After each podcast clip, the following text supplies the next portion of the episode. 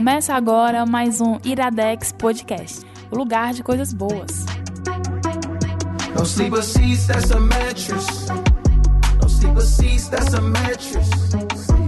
You ain't stingy, split your tablets. with me. You don't- Começando mais um Iradex Podcast. Tá rindo o quê, mano? Eles tiraram toda a seriedade da coisa. Ah, não era pra ser Ah, não, era pra ser sério, eu imaginava que ia ser sério, não? Não era sério? Recomeça, recomeça, vai. Não, todo mundo tava dançando e, e tal. Caio Anderson. Tudo bem, PJ. A música ainda tá alta, baixando. Achei, achei. PJ Brandão. Eu, eu mesmo. Eu tô. Iradex 220. Tu imaginava que ia chegar nos 220, Caio? Não. Não? Mas isso é uma conversa que eu posso dizer pra qualquer que Qualquer um depois do cinco, é. né? Depois É, do qualquer- seis. Não, não, não. Acho que qualquer um depois do 100. Ah, né? Principalmente Caramba, já o tempo tem que o 100 ficou parado, né? 50, 50. 50 eu achava que chegava. 50 eu achava que chegava. Veja, mas mas faz- 220? É, Mas não tinha uma piada lá no começo que o, Ira, o Iradex ia acabar depois de 50? Se... Não tinha? Ou eu tô ficando doido? Cara, não, não Acho que sei. Eu não que sei, acho que eu comecei a ouvir a Dex já era no 90, 80. Eu, do primeiro, mas não lembro. Tu ouviu do primeiro? Eu ouvi, eu acho que do sexto, Caramba, décimo. Mas assim, eu não sei se eu comecei a ouvir assim que lançou o primeiro ou isso eu Ah, já JP. Eu não sei se eu comecei a ouvir assim que lançou o primeiro, mas eu acho que provavelmente sim. É? Porque eu já vi os vídeos antes. E a outra voz é de Roberto Rudinei. Sou eu. Olá, tudo Estou com os três Nicolas aqui. Eu tava pensando que tu ia começar com. PJ Brandão. Bem-vindos e bem-vindos ao Nicolas, a dono. PJ Brandão, Eu. JP Martins e Roberto Rudinei. Nós temos esse programa especial 220. O Iradícolas. Que eu nem sei se esse vai ser o de pergunta. É de pergunta? Se for de pergunta, qual, pergunta? a pergunta que a gente vai A gente responder? descobre no final. Acho que o nome do podcast podia ser Qual a pergunta? É. Vamos fazer que nem É, aquele programa, comenta. aquele game show americano de Jeopardy. Você tem que adivinhar qual a pergunta que você fez a partir da resposta. Verdade. A Nossa, gente vai ficar dando várias respostas e no final a- o, o ouvinte tem que adivinhar a pergunta. É. Mas na exato. verdade Qual não a é nada pergunta disso. da semana? Mas na verdade não é nada disso, porque inclusive esse programa ser aberto faz parte da proposta que eu gostaria que ele fosse. Porque pra explicar melhor a gente Essa é uma vai ideia falar tua muito antiga, né? Esse programa é uma ideia bem Sim, antiga tua. sim, sim.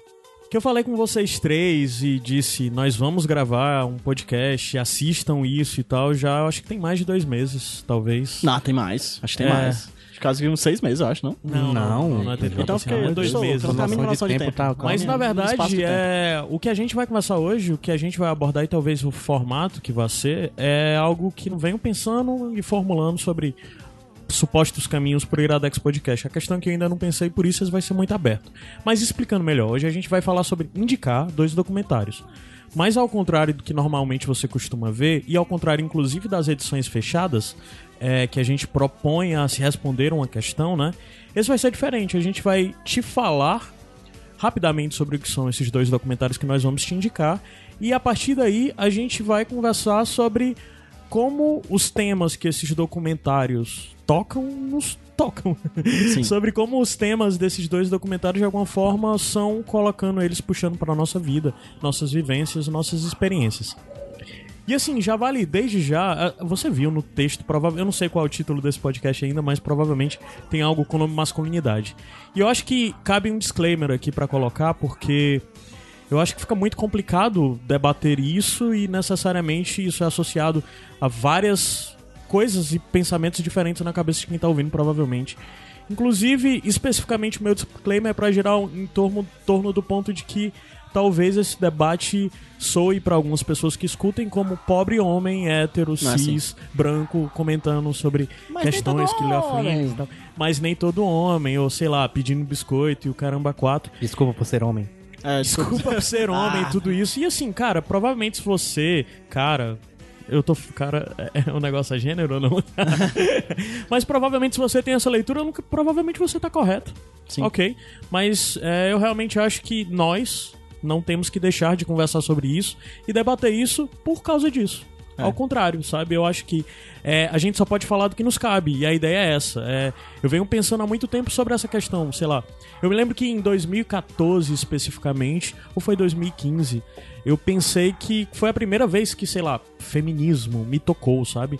E eu disse, cara, a palavra do ano pra mim é feminismo, assim, sabe? Porque foi a primeira vez que minimamente isso me tocou, que eu tive noção do que era, sabe? Porque, obviamente, como qualquer outra pessoa, eu sempre achava que, ah, o problema é que feminismo já, é, é, é já oposto fala machismo. já fala sobre tanta coisa negativa, não tem uma palavra que seja melhor, sempre é Humanismo. essas pessoas. É, talvez. Isso, sei lá, há 4, 5 anos atrás era isso que o pensamento tinha. Beleza. A questão é que passa por todas as compreensões e a verdade que nós, eu pessoalmente, não entendo, eu não sou uma pessoa que tem conhecimento teóricos sobre, acadêmico e tal, e bem, mas só que tem toda a questão de você entender o seu lugar de fala nisso, né?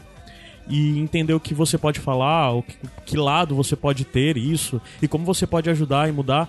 E eu acho que algo que, na verdade, eu não vejo as pessoas falando é sobre como os homens, para ajudar minimamente, deveriam estar pensando sobre o que é masculinidade, sabe? Antes de querer entender e, imaginar é, um- um- uma posição que, na verdade, a gente nunca vai ter plenamente ah, de empatia com situações que mulheres passam e tal. É, na verdade, a gente tem que voltar um pouco atrás e pensar de como essa masculinidade, antes de ficar pensando, inclusive, nas mulheres que nos cercam, etc., e como essa masculinidade nos afeta e o que, é que ela determina completamente todas as nossas relações, etc. Então, assim, é, isso é um disclaimer pra dizer que, assim, nós temos que procurar assumir algum lugar de fala e o lugar de fala minimamente é pra gente falar sobre o que nos tangencia e sobre o que nós vivemos. E nós somos afetados, bem como todas as pessoas, sobre o que é isso. Dessa masculinidade que basicamente ditou a civilização durante anos e vem determinando padrões, etc. Então o debate vai girar em torno disso. Então, novamente, é só um aviso, não, não sei nem se é disclaimer, pra dizer que talvez, se você estiver ouvindo e pensar isso, ah, é besteira, pobres homens brancos, cis, etc, blá, blá, blá, blá. Ok, você tá no seu lugar, mas... Não sei, se você quiser ouvir, pode ser que, sei lá, algo interessante saia daí. Ou não. Ou escuta e... e, sei lá. Se Nem nós sabemos se vai ter algo interessante aqui. É, a gente não sabe. A gente sabe, eu tô na verdade, completamente inseguro com essa conversa que a gente teve. Sim, sim, vai ser uma conversa bem Totalmente. aberta, bem aberta mesmo. Nós vamos conversar sobre esses dois documentários no, no primeiro bloco, depois que subir a música e descer. A gente vai indicar bem rápido os dois documentários, misturando, falando sobre eles, o que são. E depois a gente vai baixar e começar a conversar, sei lá.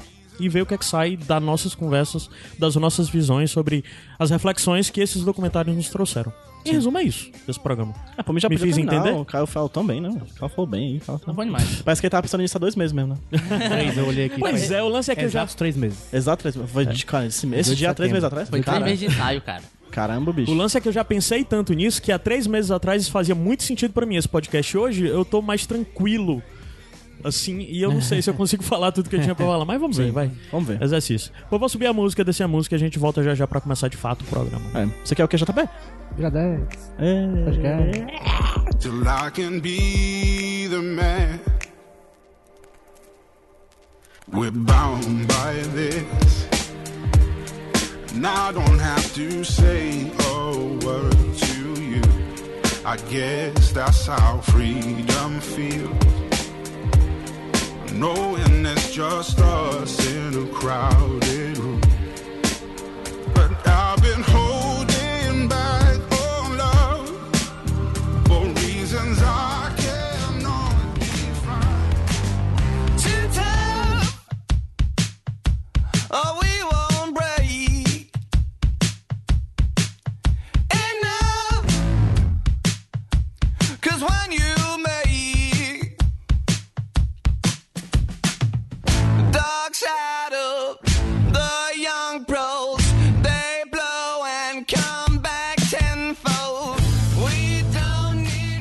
Iradex Podcast de volta. E volta. E aí?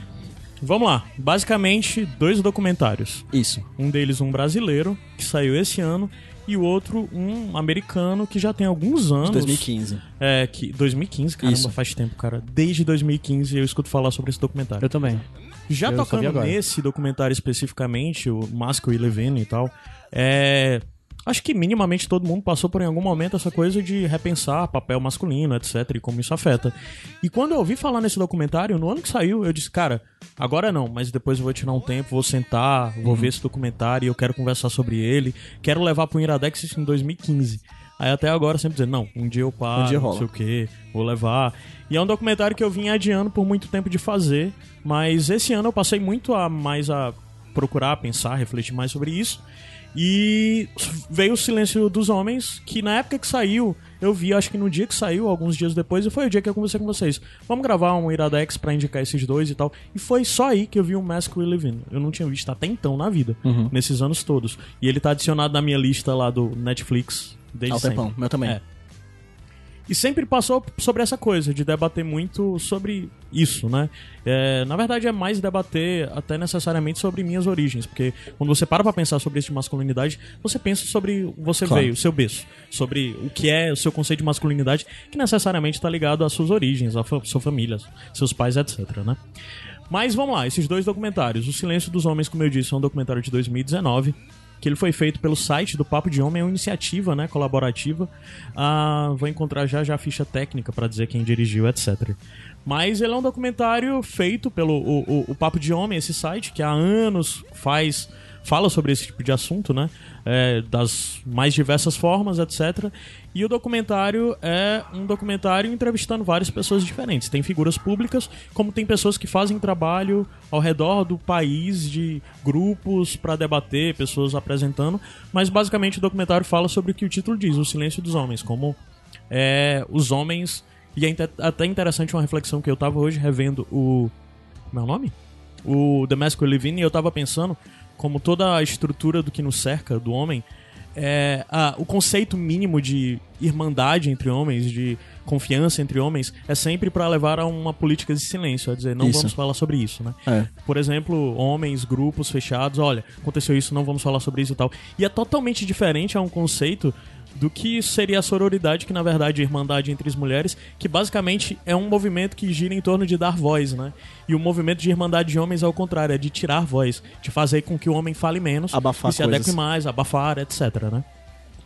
Então, ah, O Silêncio dos Homens, como eu disse, esse documentário, ah, ele é interessante. Eu lembro que tu tinha dito que gostou do documentário e tal, mas tu acha que nem indicaria ele, né? Pois é, eu tava conversando com os meninos aqui, a gente vai começar a gravar. Que o documentário de brilha em alguns momentos que eu particularmente acho muito bons, mas em outros eles têm umas coisas que me irritam.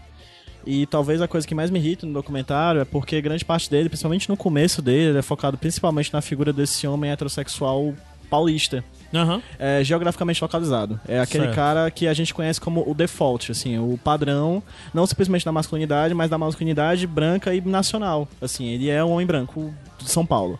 Então, o sotaque que a gente vê, as coisas que a gente vê, as problematizações que a gente vê, são problematizações que eu acho um pouquinho pasteurizadas, assim, um pouquinho é, bobas, assim, que, poderiam ter um pouco além. E aí eu, aí, aí eu falei que eu não indicaria, mas depois que eu terminei de assistir, e aí eu realmente algo brilha no documentário pra mim é quando ele abre o espaço pra outras vozes de outros homens de outros centros, Sim. de- saindo do centro. Sim, Pra- sim, tipo, sim. Eu falo do centro não simplesmente geográfico e econômico que seria São Paulo, mas do centro como homem branco heterossexual paulista, assim. Eles vão ouvir a galera do Nordeste, eles vão ouvir homens gays, eles vão ouvir homens trans, Norte, eles né, vão ouvir homens negros e a partir dessas várias outras vivências de masculinidade é que pra mim particularmente o documentário ganha. Eu concordo. Ganha muito mais, muito Concordo. mais, muito mais. Assim, porque eles falam de forma muito mais aprofundada, muito mais inter- interessante. E eles cutucam as feridas de fato de que a masculinidade é muito mais é, problemática do que essa, essa, essa face. Face, é, face fácil Uhum. que, que esses discursos meio coach às vezes até procura tentar a- atingir assim é quando a gente ouve por exemplo o cara do Nordeste é, porque assim, a gente ouve, por exemplo, os caras do, lá de São Paulo falando: Ah, eu cuido dos meus filhos e tudo mais aqui. Aí, certo, beleza, bonito, muito bom. É, é interessante que o homem sempre procure cuidar dos filhos e tudo mais. Mas como é que é isso num ambiente de lavoura? Do cara que tem calo na mão porque pegou inchada a vida toda, tá ligado? Que acabou de ter um filho. Como é que isso muda pra esse cara? E acho que é aí, é, é aí que tá a revolução, entendeu? Tá, é legal a gente perceber que a gente tem que mudar as nossas vivências aqui, é, como os homens de classe média que somos, etc. Mas acho que a revolução ela tem que ir um pouco mais além disso. E eu acho que o documentário é muito ousado. Aham. Quando ele parte pra ouvir, por Pra esse exemplo, lugar mais distante. ele vai né? pra Pernambuco. Pra esse lugar mais distante no sentido de ser um lugar menos facilmente acessível. Se É menos você for centro. um grupo. Exato. um Menos centro, eles vão pra onde? Vão pra Recife, eles vão pra uma favela em Minas Gerais, né? Quando eles saem dos centros, que eu acho que o documentário realmente acha um espaço bacana, uma via bacana pra discutir sobre masculinidades, assim. Uma via revolucionária de discutir masculinidade, porque É senão bom- é fica bom só até- naquele papo meio coach, é meio, meio, superficial, Não, mas é bom sabe? até destacar que assim, a gente tá falando de masculinidade, de homem, e dentro desses dois gêneros é uma infinidade de coisas. né? Nossa, cada... Às nossa. vezes eu acho que a gente acaba simplificando e deixando como se fosse tudo a mesma coisa, sabe? Uhum. Homem é um gênero e todos são a mesma coisa, só que assim. Toda a vivência vai bater nas pessoas de forma diferente, né? Isso. Até porque, queira que não queira, eh, nós vivemos em sociedade e sociedade vai moldando a gente pouco a pouco. A gente aprende, a gente aprende a conviver de um certo modo e E dependendo do local onde você está e das vivências que você tem, né? Uhum. Então, tipo assim, ter a palavra nesse documentário de um homem negro, que né, ele fala que pra mim é a coisa mais marcante do- dos dois documentários, a frase mais marcante, é quando ele fala assim: o silêncio dos homens. Tá bom, quem foi que silenciou o homem branco? Exatamente. Entendeu? E isso até me bateu, porque assim, eu sou hétero, branco, cis, Sim. tudo padrão que você poder colocar sou eu. Tipo assim, tá, cara, por que, que a gente. O lugar de fala é nosso, e por que, que a gente tá calado, cara? É. Não faz sentido, não tem ninguém calando. E é interessante gente, tu entendeu? ressaltar isso, porque na verdade a, a gente é evidente que nós estamos falando de camadas completamente diferentes. Exatamente. Mas só que quem silenciou os homens brancos parece que é ironia, mas na verdade não. A gente tá falando sobre a questão do papel, do, do- desse papel de classe, desse papel de gênero. Exatamente, Que de fato, no falar. final das contas, independente de qualquer coisa, novamente, a gente tá falando de camadas diferentes, de níveis diferentes. Existe o silenciamento, né? Uhum. Existe um silenciamento do que. Eu não tô falando de socialmente, de impacto social do que causa. Eu tô falando de economicamente. Eu tô falando do nível talvez mais primitivo possível da, de questões psicológicas, questões naturais e individuais de cada ser humano, né? E essas coisas, elas vão se interpenetrando, assim, né? O, o- o documentário é feliz falar isso e o documentário do americano, ele já, já passeia mais com uma masculinidade meio como um todo. Acho que talvez essa diferença de 4 anos, de 2015, para um documentário lançado em 2019, já tem essa coisa da intersecção com outros tipos de, de, de questões sociais que do, eu particularmente não vi muito no, no- nos Estados Unidos, assim. Ele O fala americano sobre, é porque. Ele final- fala sobre a população negra e tudo mais, mas aí não aborda outro tipo de masculinidade. Aham. E é assim, meio né? que procurado focado, o americano, é, PJ, é na coisa da formação como indivíduo a Como partir da criança. infância. Nossa, e ele, isso é- ele isso é procura. incrível. O Masculine Living, a coisa mais marcante é porque ele gira muito em torno da De formação meninos. de meninos, é exatamente. É, garotos. crianças, de garotos. Quando tem adultos falando, eles estão falando da infância deles. Isso. Eles estão falando da base deles, da juventude, é, início de, sei lá, adolescência, etc, né? E, e, novamente, é um documentário norte-americano, então ele abrange questões que são muito mais facilmente pra gente apontar de uma realidade norte-americana, como É. problema com armas, como problema de gangues, etc, que é algo um pouco diferente da nossa realidade, etc, né? Eles pontuam muito a coisa do esporte, Bullying, é, né, que é uma coisa muito massacre. cultural Sim, de lá. esporte, que é bem mais forte do que na gente, assim, de uma maneira geral, os diferentes esportes. Eles até têm um momento que eles falam muito da figura do coach, né? É, do treinador. coach treinador, né? Não o coach. Não É. o coach que manda você imitar galinha na frente do seu colega de trabalho. Exatamente. É, e, e ele procura, novamente, são recortes diferentes, são figuras diferentes, mas que no final das contas eu acho que os dois documentários têm uma boa função Sim. pra pra fazer a gente entender melhor, né? É, É. a diferença que eu faço dois meses desses quatro anos de diferença é porque eu acho que, apesar de gostar mais do americano, por causa da modo como eles colocam os dados, da forma como eles discutem, dos, da- dos próprios convidados, né, que são pessoas que são acadêmicos, né, que pesquisam sobre isso, eu particularmente acho, acho interessante. Eu acho que aí, de um para outro, a gente tem sim quatro anos de amadurecimento de uma questão, de uma Sim, discussão sim, sobre, sim, sobre a sim. masculinidade. Então, o de Sim, 2019, do, do, do Papo de Homem, esse, esse Silêncio dos Homens, eu acho que ele a- é mais maduro até do que o Concordo. americano. Apesar de eu gostar mais do americano, eu acho que o brasileiro ele é mais maduro. Uhum. Ele traz muita gente diferente. Ele fala de masculinidade trans, Uhum. né? Por mais que você tenha achado pouco, eu acho que eu gostaria de ter ouvido mais. Eu acho que ele fala disso. Ele fala de de, de pessoas que tratam tratando sobre as, suas as questões de masculinidades, é, depois de serem é, violentos com as suas próprias esposas, Uhum. né? Ele tem uma pessoa que, que ele fala no, no, no documentário sobre isso. Então, assim, eu acho que ele é mais plural do que o americano. Uhum. Acho que por causa desses quatro anos de amadurecimento do tema, assim. Uhum. Eu quero imaginar um documentário daqui a cinco anos, como é que vai ser essa discussão, assim. Se ainda existe mundo daqui pra lá. Não sei se vai ter, né? Por causa dos homens. Ai, ai. Por causa dos homens, né? É, o, o documentário Silêncio dos Homens, o brasileiro, ele tá disponível no YouTube, né? O Isso, é uma documentário hora de- inteiro. É, é uma hora exato mesmo. E ele foi feito pela, pelo Papo de Homem, né? Junto com, com o Instituto PDH, que eu acredito que seja um instituto que derivou-se a partir do, do Papo, de, Homem, né? Que é um site que sempre é interessante acompanhar. Eles sempre, há anos, eles estão produzindo conteúdo para debater esse tipo de assunto, né? De masculinidade, etc. E é dirigido por Ian Leite e Luísa de Castro. Ah, enquanto o The Mask We Live In, que é um documentário premiado, um documentário, como a gente disse, tá aí há anos. Ah, o, o, o, o Silêncio dos Homens disponível no YouTube na íntegra. E o The Mask We Live In tá há anos, há anos, há anos no Netflix. Eu acho que desde que, por volta de 2015, 2016, ele tá disponível, Só né? esperando a gente assistir. É. É, exato. Aí mês que vem já sai, né? E ele é dirigido por uma mulher, que é Jennifer Siebel Nilsson, Que. ahn, eu tô vendo se ela fez alguma outra coisa que eu conheço. É, Não. vale pontuar que são documentários estruturalmente bem documentários. Assim, gente sentada, entrevista, mostra imagem, volta entrevista, né? Não há nada de muito inovador. Eles são bem Não, não convencionais, são. né? Não, Eles são bem documentários São convencionais. grandes básicos. matérias do Fantástico. Isso, é. E um pouco naquela coisa de talking heads, né? De Isso. cabeças falantes, o formato lá de pessoas dando Isso. depoimentos. É, tem o formato de uma aula de faculdade, assim, basicamente. Você senta e você assiste essa aula e pronto, assim. Sim. É, e, é, é um- é- e é interessante, existe uma coisa muito diferente dos dois, que é, o americano ele procura apresentar dimensões diferentes do que a masculinidade é problemática na sociedade. Então ele vai passando primeiro por violência, por sexualidade, por abuso. O brasileiro já passa por uma coisa de apresentar recortes sociais diferentes Isso. no decorrer. Então tem essa pequena diferença. O brasileiro acaba falando muito mais conosco. Talvez a, a vantagem é que o Mask We Live In fala bem conosco, mas eu não sei se o brasileiro necessariamente falaria bem com uma pessoa com um estrangeiro, não. não. sei. É. Mas é porque o americano procura ser geralzão, assim. Como tem hora que ele vai debater por, pornografia, estupro, abuso e, e essas coisas todas que, que é, são bem clichês dentro de quando se debate esse tema, né? Sim. Ah, e deixa eu ver o que mais que a gente pode falar sobre eles. Eu. ah, tu falou que tava. ah, tu tava assistindo agora antes da gente começar a gravar e tinha assistido há um tempo atrás, é isso? Sim, Esse The Mask sim.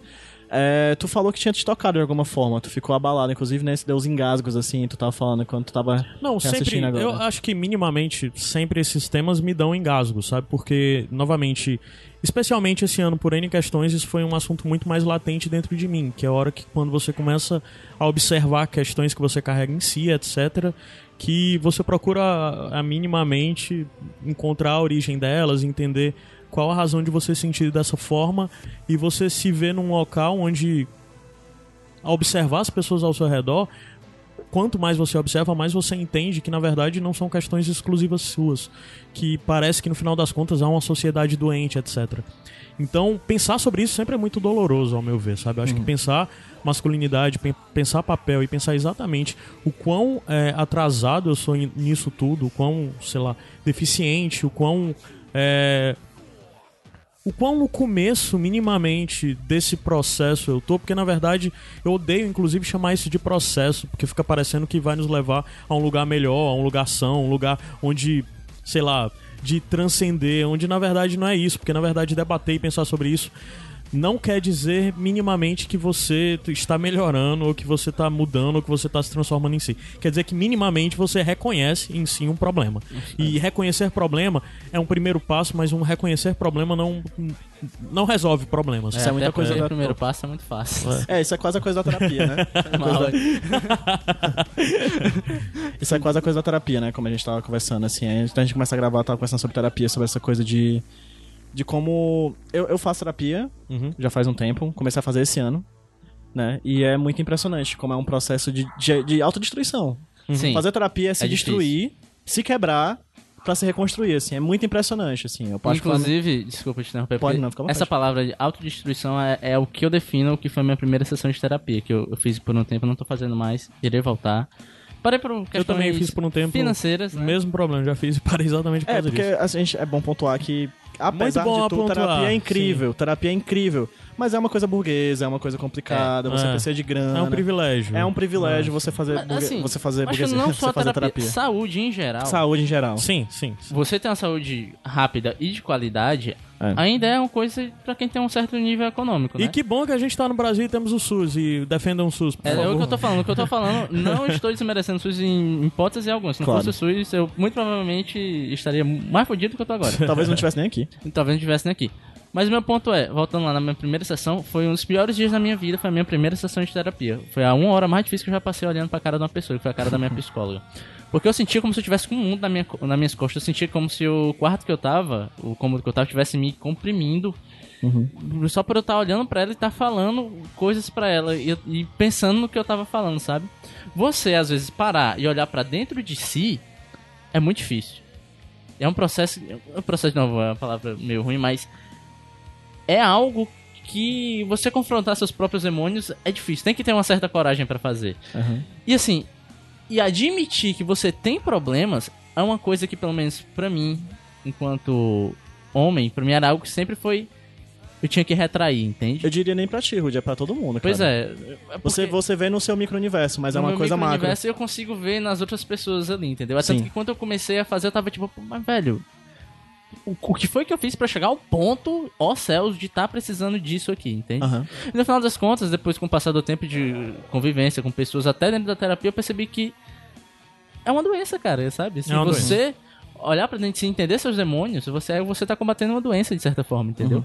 E assim, todo esse processo de que você, enquanto homem, não pode chorar e você, enquanto homem, tem que se- segurar seus sentimentos, senão você vai ser levemente afeminado por alguma questão, é algo que me dói muito ver ho- hoje em dia em qualquer pessoa quando eu vejo acontecendo, entende? Porque assim, é você relegar a pessoa a se conhecer, cara, entendeu? Você não dá nenhum direito de as conhecer. E, Exatamente. e já tratar disso como, por exemplo, se você chorar é uma coisa afeminada e isso é um problema, já são vários outros níveis de problematização aí, né? Uhum. Porque o que, por que que uma coisa afeminada necessariamente é ruim, né? Por que, chorar é vinculado à ideia da, da mulher, né? Por que, que a gente não pode chorar e tudo mais, assim? É muito doido. Os, os dois documentários tratam disso, dessa coisa do, do sentir emoção, do se dar o Sim. direito de sentir. Sim, né, sim, que é uma sim. coisa que nos é renegada há muito tempo, assim. A gente é, a gente é levado a ser o garanhão e o violento, Uhum. ao forte, né? Essa coisa bastante A fisicalidade necessária, quando você não consegue alcançar a fisicalidade, como na verdade o humor acaba sendo um escape pra isso, e como Isso. ambos podem te levar pra um lugar muito negativo, né, de Isso, alguma nun- forma. é, nunca leve desaforo pra casa, nunca Ah. broche, nunca fique triste, nunca chore. Né? São sempre frases muito fortes que a gente ouve assim, porque a gente precisa ser um pilar de, de masculinidade Aham. o tempo inteiro. Né? E na verdade ninguém é assim. É. né? E meio que quando chega na terapia a gente realmente tem que quebrar, assim. É um diamante muito poderoso, assim, quebrar esse. É muito dolorido. Eu lembro da minha primeira sessão de terapia e também acho que eu desidratei, assim, de tanto chorar. Eu já sou chorão por natureza, assim. Eu sempre nunca tive problema quanto ao o fato de, de chorar, assim. Mas eu lembro quanto existiam coisas dentro de mim, ainda existem coisas dentro de mim que eu tô tendo que tratar em terapia, que vem muito dessa, desse, dessa coisa do discurso da, do, do homem, do macho, né, que precisa seguir e tudo mais. Coisa que eu nu- nunca me vi, assim, nunca me interessei por essa figura do cara machão, dessas coisas, nunca nem faz sentido pra mim, isso é o tipo da coisa que nunca cheguei perto, mas ainda assim dói, assim, ainda assim por você não performar esse tipo de papel social que é que é a gente nem pede pra ter, né? É jogado em cima É da gente, gente, é imposto em cima forma, da né? gente, né? É, ainda assim machuca, por mais que eu seja extremamente tranquilo com muitas coisas, sabe? É, acho que o Caio me falou um dos melhores elogios que eu recebi na minha vida, assim. Não sei se tu lembra, Caio, que tu falou uma vez pra mim, é, além da brincadeira do sexualmente... pra mim era isso que eu ia falar. sexualmente intimidador, que é Só uma, porque eu brinca... disse que, que é uma PJ brincadeira, eu acho. sexualmente intimidador. Eu acho que é uma brincadeira. claro. Mas você falou uma vez assim, dos teus amigos, eu era um dos que mais era bem resolvido sexualmente. Porque eu fazia eu faço piada o tempo inteiro com coisas sexuais e tudo mais, e por nenhum por um momento eu me sinto constrangido por isso, assim. Eu não me importo se alguém vai achar que eu sou gay, eu não me importo se alguém vai achar que, que enfim, eu faço isso ou aquilo, eu, não me, eu realmente não me importo. Porque a minha sexualidade é, é minha, assim, sabe? E se daqui pra amanhã eu me perceber como homem homossexual, de boas, entendeu? Eu sou muito tranquilo em relação a isso com a minha vida. E foi um grande elogio que tu me deu, cara, porque isso é o tipo da coisa que eu olhava pra mim e eu me, eu me, me sentia muito amedrontado, assim. Se eu tava fazendo alguma coisa certa ou errada quanto a isso. Então é, é interessante como essas coisas de violência, sexualidade, relacionamento, com mãe, com namorada, com namorado, né, com amigos, né? Todas elas parecem que são coisas diferentes, mas estão tudo num cerne só. A gente tem que seguir uma narrativa do homem violento Sim. e do homem que tem que conquistar o que ele quer, independente de qualquer coisa, porque a gente não pode receber não e não pode levar desaforo pra casa. Sim. E não- Especificamente apontando isso, é, desculpa, é um ponto que eu quero retornar um pouco. Eu sou uma pessoa que sempre tem um pouco de. de...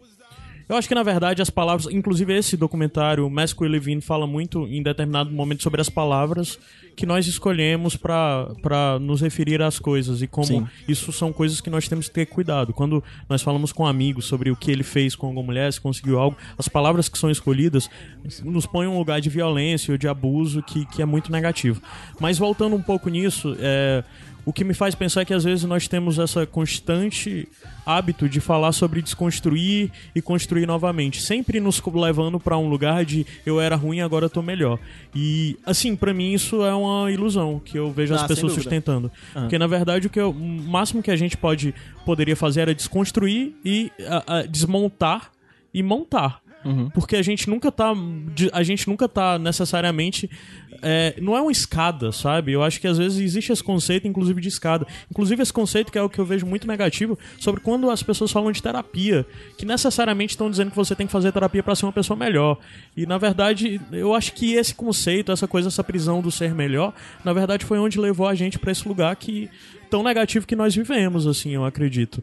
É, e eu acho que esse conceito de principal pra mim é que seria muito, nós seríamos muito mais felizes de falar de desmontar e montar. E o Masco Levine ele fala isso quando ele fala sobre a infância, sobre como durante a infância, por mais que desde o nascimento é, é, existam as questões de gênero sendo determinadas pelo meio social, etc., é, é mais fácil crianças terem mais afeto com os amigos, terem mais abertura com os amigos, de abraçar, ter carinho. E à medida que a gente vai passando, entrando na pré-adolescência, adolescência, etc., tudo isso vai se tornando cada vez mais e mais proibido. Então, na verdade, são as coisas que são desmontadas com os, as necessidades mínimas, né? De, sei lá, nós vivemos em sociedade, nós temos necessidades físicas, é, e eu não tô falando sexuais. eu- De certa forma é sexual, mas eu não tô falando de, de sei lá, de ato sexual, Sim. sabe? Eu acho que evidente que a- sei lá, abraçar um amigo seu é, uma- é um Não ato é sexual. É de intimidade. É, um É, pronto. É, exato. É exata boa questão. E, e- e pronto, eu acho que essa questão de como a, a diferença entre o que seria sexual, o que seria íntimo, o que seria. É, é muito confundida. Mas o que eu quero dizer é que, assim.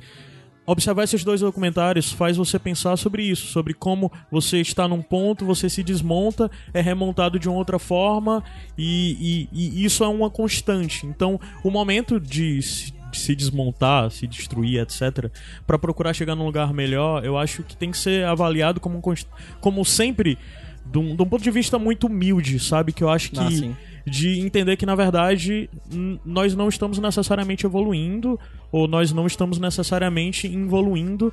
Eu acho que nós estamos procurando encontrar um lugar onde fiquemos mais é, confortáveis, sabe? Eu diria nem mais confortáveis, cara. Eu diria menos angustiados, sabia? menos é. Porque eu acho que o conforto é maravilhoso, assim, mas eu acho que o que tá im- im- impelindo a gente aí pra frente como humanidade e como homens que somos e é, do lado das mulheres o feminismo é a angústia, a angústia Sim. mesmo de viver, assim. Se a gente chega num impasse em que é, mais do que procurar conforto, a gente só quer estar bem consigo próprio, sabe? E isso vem de uma angústia que, que a gente vê que a gente não se enquadra num mundo que nos obriga a ser quem nós não queremos ser, quem nós não somos felizes sendo, sabe?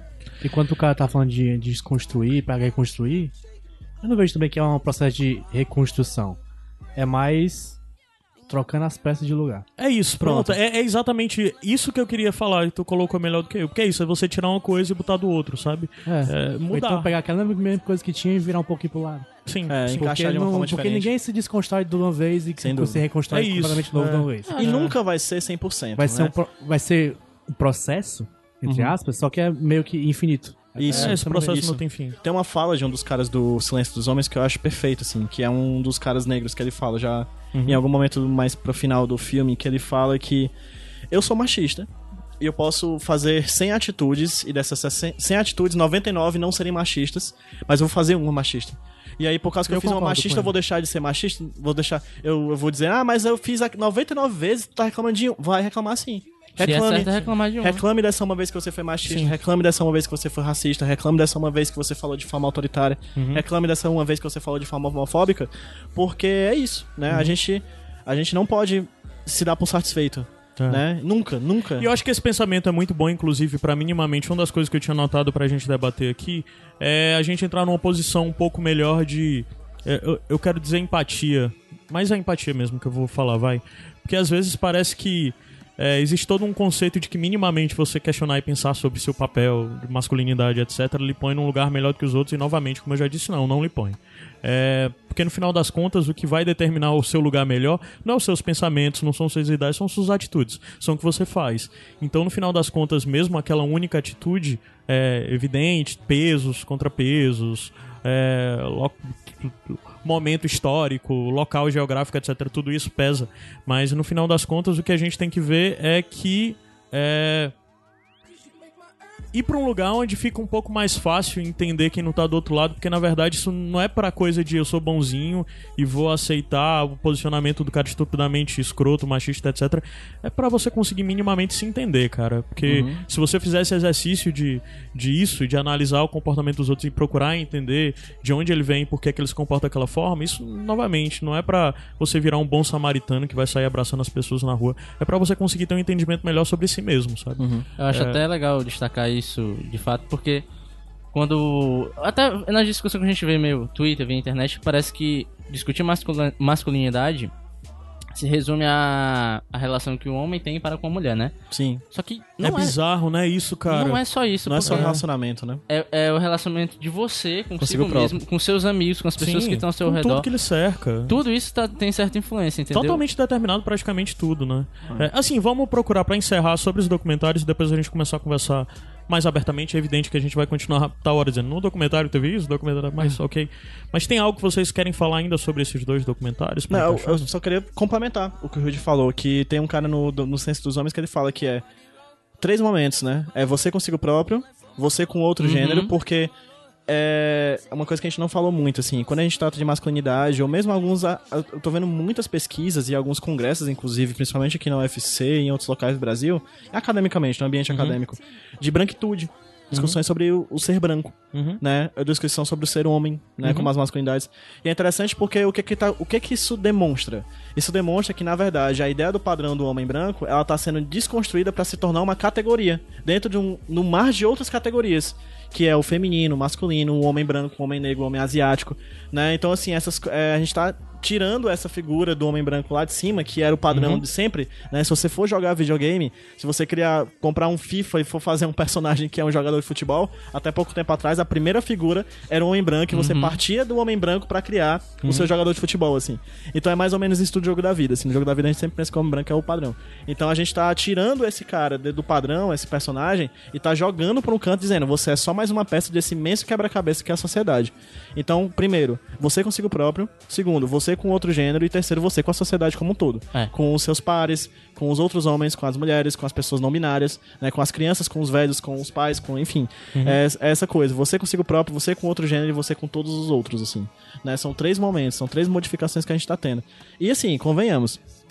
Podemos falar o que quiser, uma, problematizar o quanto quiser. Mas a gente tá num ambiente bem. Um, um momento histórico bastante privilegiado pra isso, né? Porque se você for pensar nisso com a geração anterior, os nossos pais. pff, hum, eu acho que era quase impossível a gente conseguir refletir sobre uma coisa dessa com os nossos pais discutindo sobre isso numa mesa como a gente tá fazendo aqui agora, assim. Uhum. né? Até porque eu acho difícil cobrar esse tipo de Sem discussão dúvida. de Não tô alguém- fazendo isso, não tô fazendo isso. Não, eu sei, eu sei, eu tô só destacando. Eu acho até difícil você cobrar o tipo de posi- posicionamento ou discussão de alguém que vem de outra época, tá ligado? Que nem tu falou, uma pessoa que, sei lá, na década de 80, 70 tava. Que nem, pronto, vou puxar um exemplo meu. O meu avô, Uhum. Nascido tem 80 e tantos anos. Não dá pra pedir pra esse cara, durante toda a construção de vida dele, de hoje em dia, ele ter esse tipo de esclarecimento, entendeu? Uhum. Poxa, uma vida inteira sendo moldado desse jeito, tratando as pessoas desse jeito, e agora eu vou exigir que ele tenha esse tipo de posicionamento. Obviamente, não vou passar o pano pra, Claro. pra tal comportamento. Mas assim, minimamente entender por que, que ele tá agindo dessa forma. Eu acho, eu acho que é válido a gente dar esse tipo, esse tipo de carta pra essas pessoas, entendeu? Não tem como eu exigir uma desconstrução gigante de alguém que viveu na época de antigamente onde, sei lá, sabe? O cara tava preocupado com, a- com o capim, com a vaca, com a plantação, sabe? Sim. É um tipo de preocupação que nunca passou pela cabeça dele, entendeu? Mesmo que hoje em dia eu consiga ver mágoas nele que decorram desse tipo de comportamento, certo? E até comportamentos que ele tem e que ele teve para com as outras pessoas. Hoje em dia eu vejo isso, mas isso sou eu criado nesse século com o tipo de preocupação que eu tenho hoje em dia, entendeu? É difícil, é- eu acho muito complicado pedir isso de outra pessoa desse tipo de idade, entende? Vamos subir a música só pra dar um intervalo e depois a gente volta pra continuar essa conversa livre, sem necessariamente ter que falar sobre os documentários. Que no final das contas a gente falou pouco. Mas que bom, é eu acho bom. documentário, Assistam, os dois documentários são bons. When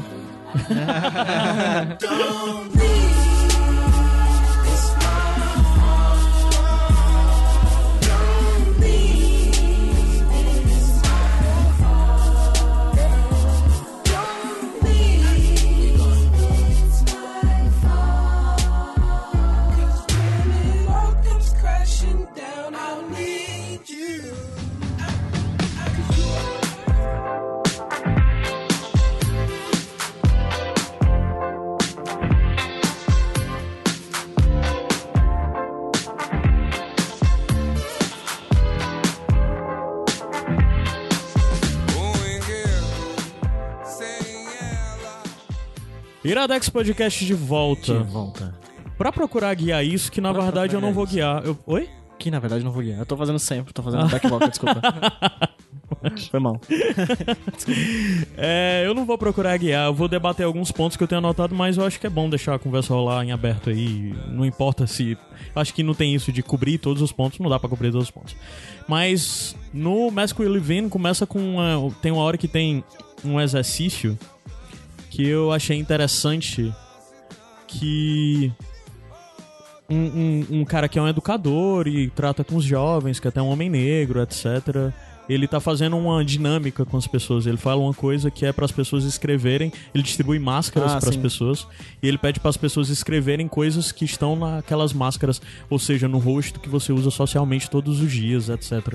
No mundo, né? São coisas que basicamente as pessoas vão olhar para você e vão dizer, vão lhe atribuir tal coisa, mas na verdade você está performando aquilo não necessariamente de uma forma pensada, é meio involuntário, você vai se pondo nesse lugar.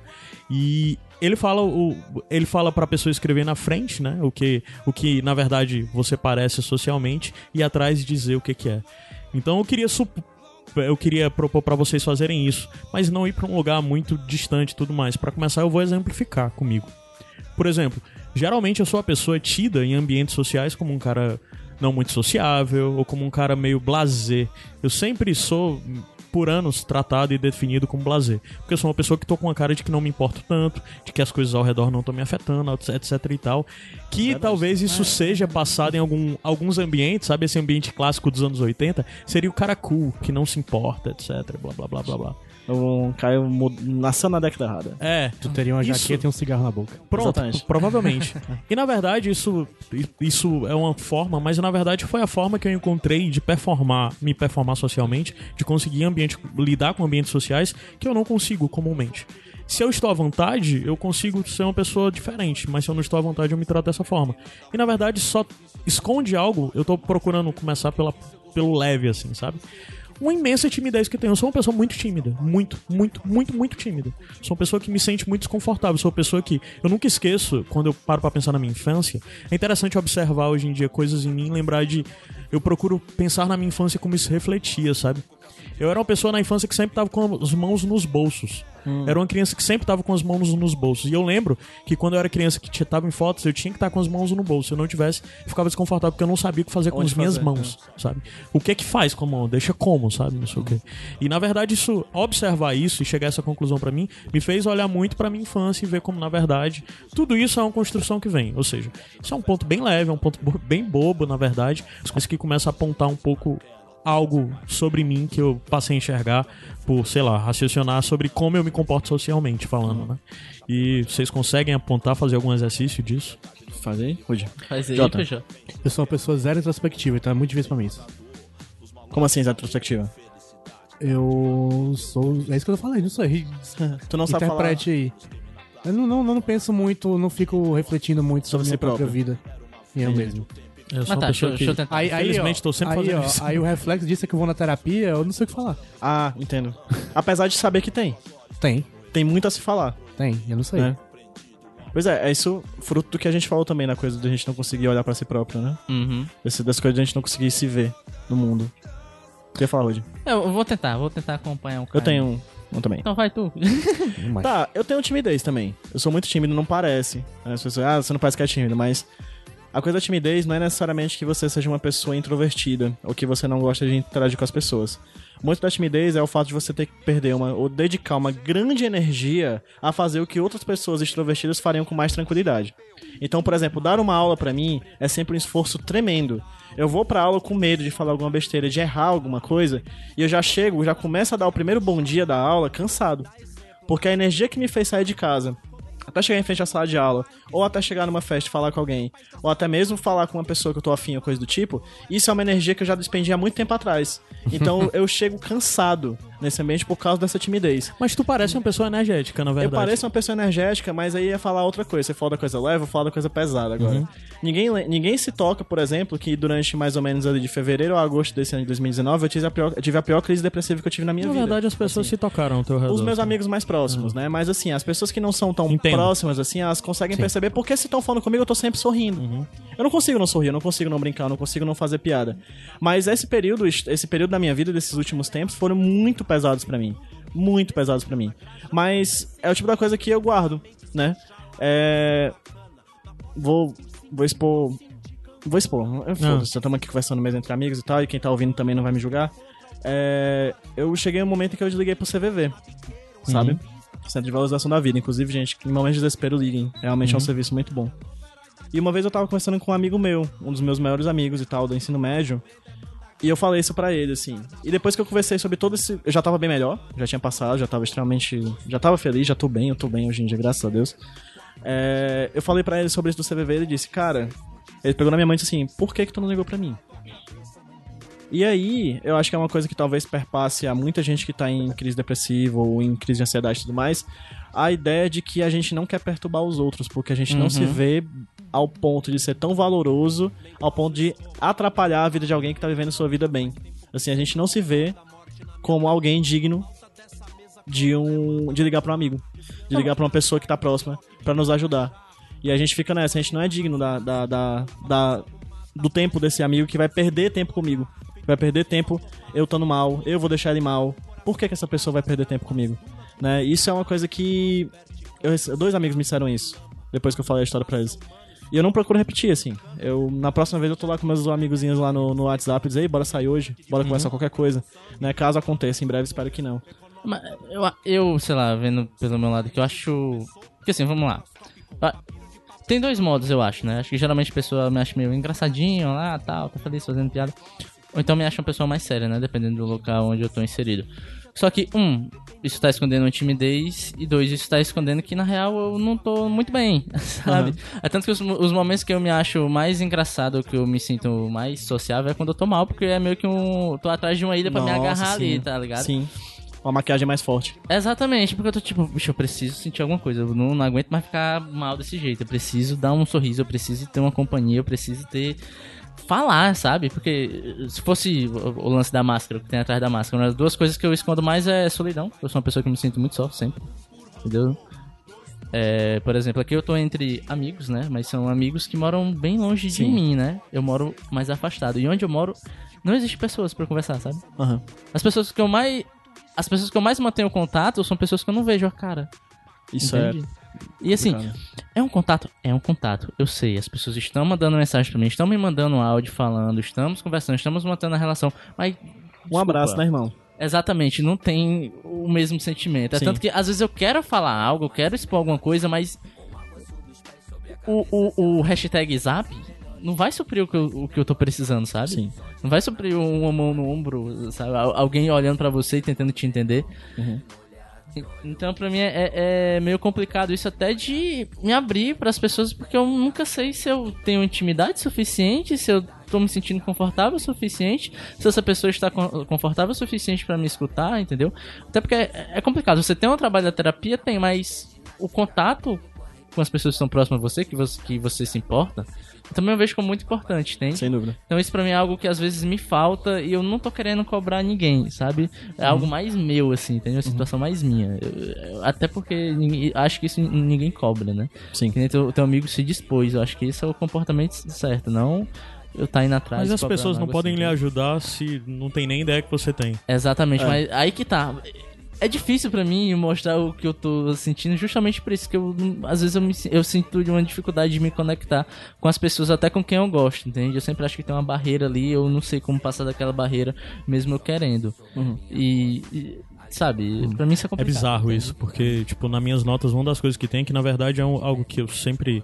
É, eu sou uma pessoa que, na verdade, o, o, o JP diz que é, não pensa muito sobre as coisas, sobre si. Eu, na verdade, eu estou sempre pensando sobre mim, sobre tudo, e de uma forma excessiva e completamente é, não saudável, ao meu ver. Acaba Inclusive, né? de me cobrar demais, de exigir demais de mim. E na verdade, o exigir de, eu vejo muita gente que se acaba pelo exigir demais, porque vai a um ponto máximo de desgaste físico, emocional e tal. E na verdade isso tudo me leva, eu, eu me comporto de uma forma diferente. Eu entro em parafuso de, na verdade, não fazer o mínimo. É, eu tenho tal coisas pra fazer, eu não consigo de pegar um processo simples e não ver um mundo de complexidade em tudo nesse processo. Então começa a desmontar em coisas e tal. Então um processo como botar o lixo pra fora ou lavar a louça, eu começo a pensar, overthink daquilo, quando eu vejo, na verdade, uma hora se passou e eu não fiz aquilo, porque eu entrei no meu loop de pensar demais sobre o que aquilo representa, etc. É, o exemplo não foi bom, mas... é, então, assim, na verdade, é, eu penso muito nessa questão também das barreiras. Eu sempre fui uma pessoa calada, eu sempre fui uma criança calada, eu sempre fui uma criança que me expunha pouco, que falava pouco. Na verdade, no Iradex, quem me acompanha há muitos anos, se você ouvir, na verdade, provavelmente eu sou a pessoa que menos se expõe de todo mundo que participa, que menos fala. Eu nunca falo nem sobre relacionamentos, nunca falo sobre nada dessas coisas aqui. É, eu procuro não dar esse espaço, sei lá, podcasts ou sem fins que as pessoas estão falando de uma forma muito aberta e minimamente com que você ouviria e diria estão se comprometendo, eu tô calado ou eu nem tô participando. Se você vê, tem um certo padrão de comportamento nisso meu. É, isso não necessariamente é algo negativo em mim e tal. É, eu acho que vale a pena você escolher o, o que você quer fazer e tal. Mas só que na verdade eu vi que isso me sempre me criou enormes barreiras assim. E falando especificamente sobre essa questão de depressão, eu já tive depressão é, tive um episódio depressivo na minha vida que foi bem sério também, que basicamente foi alguns 5, 6 anos atrás, que foi um momento onde é, por um excesso de peso que eu botava em tudo e um excesso de cobrança que eu botava em mim e o mais completo silêncio, onde nada nunca era dito pra ninguém, é, mesmo pra mim, mesmo aquela voz que ficava na minha cabeça, eu procurava silenciar de alguma forma. Foi um processo muito difícil porque na época eu encerrei muitas coisas. Eu dei cabo da minha vida acadêmica de uma forma que eu achava que eu levaria pra frente. Eu dei cabo da minha empresa, é, morreu. E eu dei cabo do, do relacionamento mais é, longo que eu já tive, né? É, foi um processo muito, muito, muito difícil, porque no momento onde eu estava mais frágil, etc., tudo isso aconteceu. Tipo, eu já estava mal com essas coisas existindo e sendo fortalezas pra mim, e veio esse processo onde tudo isso caiu. E por muito tempo eu fui uma pessoa que, na verdade, nunca permitiu culpar ninguém. Eu nunca culpei ninguém. Sempre o absoluto culpado era eu, sabe? É, tem essas pessoas que jogam culpa dos outros e tal. Eu sou a pessoa que sempre responsabiliza a mim mesmo, sabe? Mas só que na verdade eu comecei a dizer, ok, tenho que respirar, tenho que procurar culpar os outros. Mas culpar os outros eu vi que pra mim sempre era raiva, cara. E, o silêncio pra mim, na verdade, sempre era. Eu não sou uma pessoa que quando tá triste fica no canto chorando. Eu sou uma pessoa que quando tá triste tem crise de tem, tem crise que começa a se tremer e a mandíbula trava e, e, e acha que vai e tem crise de pânico, tudo isso porque tudo isso pra mim se converte em raiva. Qualquer sentimento um pouco negativo pra mim muito facilmente é convertido em raiva. E isso é algo que me assusta muito, sabe? E eu olho assim muito por causa das figuras masculinas que me cercam, se comportam dessa forma também, Nossa, se comportaram dessas formas. Figuras masculinas que não cercam. É, isso é até o que eu ia perguntar, porque no, puxando os documentários eles falam muito das figuras que é, as crianças. O Masker, o Masker That We Live In, acho que ele é mais sobre isso. As figuras que rodam as crianças, né? Tipo, figura Sim. paterna. Isso. Eu acho que é algo que, pelo menos pra mim, acho que vai crescer com o, o tempo comigo, né? Essa é uma discussão que vai evoluir comigo. Até porque hoje em dia eu sou um filho. Daqui a pouco talvez eu tenha um filho. Como é que eu vou Sim. tratar dessa criança? E tem uma série de comportamentos que eu via em amigos meus é, que eu tinha com meu pai. O meu pai, apesar de ser uma figura que todo mundo tem um pouco de medo à primeira vista, meu pai é uma pessoa super amável, apesar de algumas questõezinhas. Que, né, eu acho que vem da época onde ele tá, no meio onde ele tá inserido. Mas ele é um cara super amável. Eu sempre tive uma, uma relação muito próxima com meu pai, sabe? Tipo assim. cha- Uma vez um amigo meu foi lá em casa e ele ficou abismado porque eu não chamava meu pai de senhor. Entendeu? Chamava meu pai de tu. Sabe, eu sempre tive a facilidade de chegar no meu pai, dar um abraço, dar um beijo, deitar na mesma rede que meu pai, entendeu? Eu vi amigos meus vendo meu comportamento com meu pai e ficando abismados, entende? E eu, ficava, e- e- eu sempre achei isso muito alienígena, tipo, cara, como é que tu tem um pai? Tu não dá um, Um abraço. abraço no teu pai, sabe? Sim. Entendeu? Como é que tu não tem um pai que tu consegue sentar e passar 15 minutos conversando? Pra mim isso sempre me doeu Cara, muito e vem em outras pessoas, Isso é entendeu? muito bizarro porque eu tô no completo oposto. E meu, eu tenho um pai presente, ele sempre tava, ele cresceu ao meu redor, é, é uma ótima pessoa que sempre tudo que eu precisei, sei lá, é, talvez não emocionalmente, mas no demais ele sempre teve, sei lá. Meu pai é um cara que se eu disser que algo aqui e tal, ele vai resolver de alguma forma. Do jeito dele, mas vai. Mas é estranho tu falar isso. Eu, a minha vida inteira, é, quando eu, falar sobre paternidade pra mim é muito complicado. Um dia provavelmente eu vou falar mais em outro momento, em algum conteúdo que eu produza. Mas a vida inteira eu sei lá, eu minha infância inteira eu passei minha infância inteira sem receber um abraço, um beijo do meu pai, sem ter nenhum contato físico com meu pai, nenhum. E até hoje eu não consigo ter contato físico com ele. É tão bizarro a um ponto de que eu moro com meu pai, meu pai é uma pessoa que eu falo todo dia, que eu tenho uma boa relação, apesar de muitas vezes meus maiores embates com ele são quando batem em pontos de, disso, de masculinidade, que eu vejo ele falando coisas que não me agradam e tal. Mas é tão bizarro que hoje em dia, no dia do aniversário do meu pai, eu não consigo, uma pessoa que mora comigo, que é presente na minha vida, eu não consigo chegar pra ele e dar parabéns. Eu não consigo dizer, tipo, parabéns, feliz aniversário, dar um abraço pra ele, assim. Eu até faço, mas é tão travado, é tão pouco natural, assim. Muito bizarro. Chega a ser forçado, né? É, é. É, Eu já falei mais, eu falei muito sobre isso no podcast sobre 30. família do Aos 30, né? Aham. Relação familiar. Que meu pai saiu de casa quando eu tinha 16, né? É, ele foi um pai maravilhoso, assim, em algumas questões. Grande parte do meu humor, hoje em dia, eu puxo dele. Ele é um cara bem humorado e tudo mais. Mas aquele cara bem humorado pros outros, mas dentro de casa tinha série de problemas, né? Uma série de problemas, assim.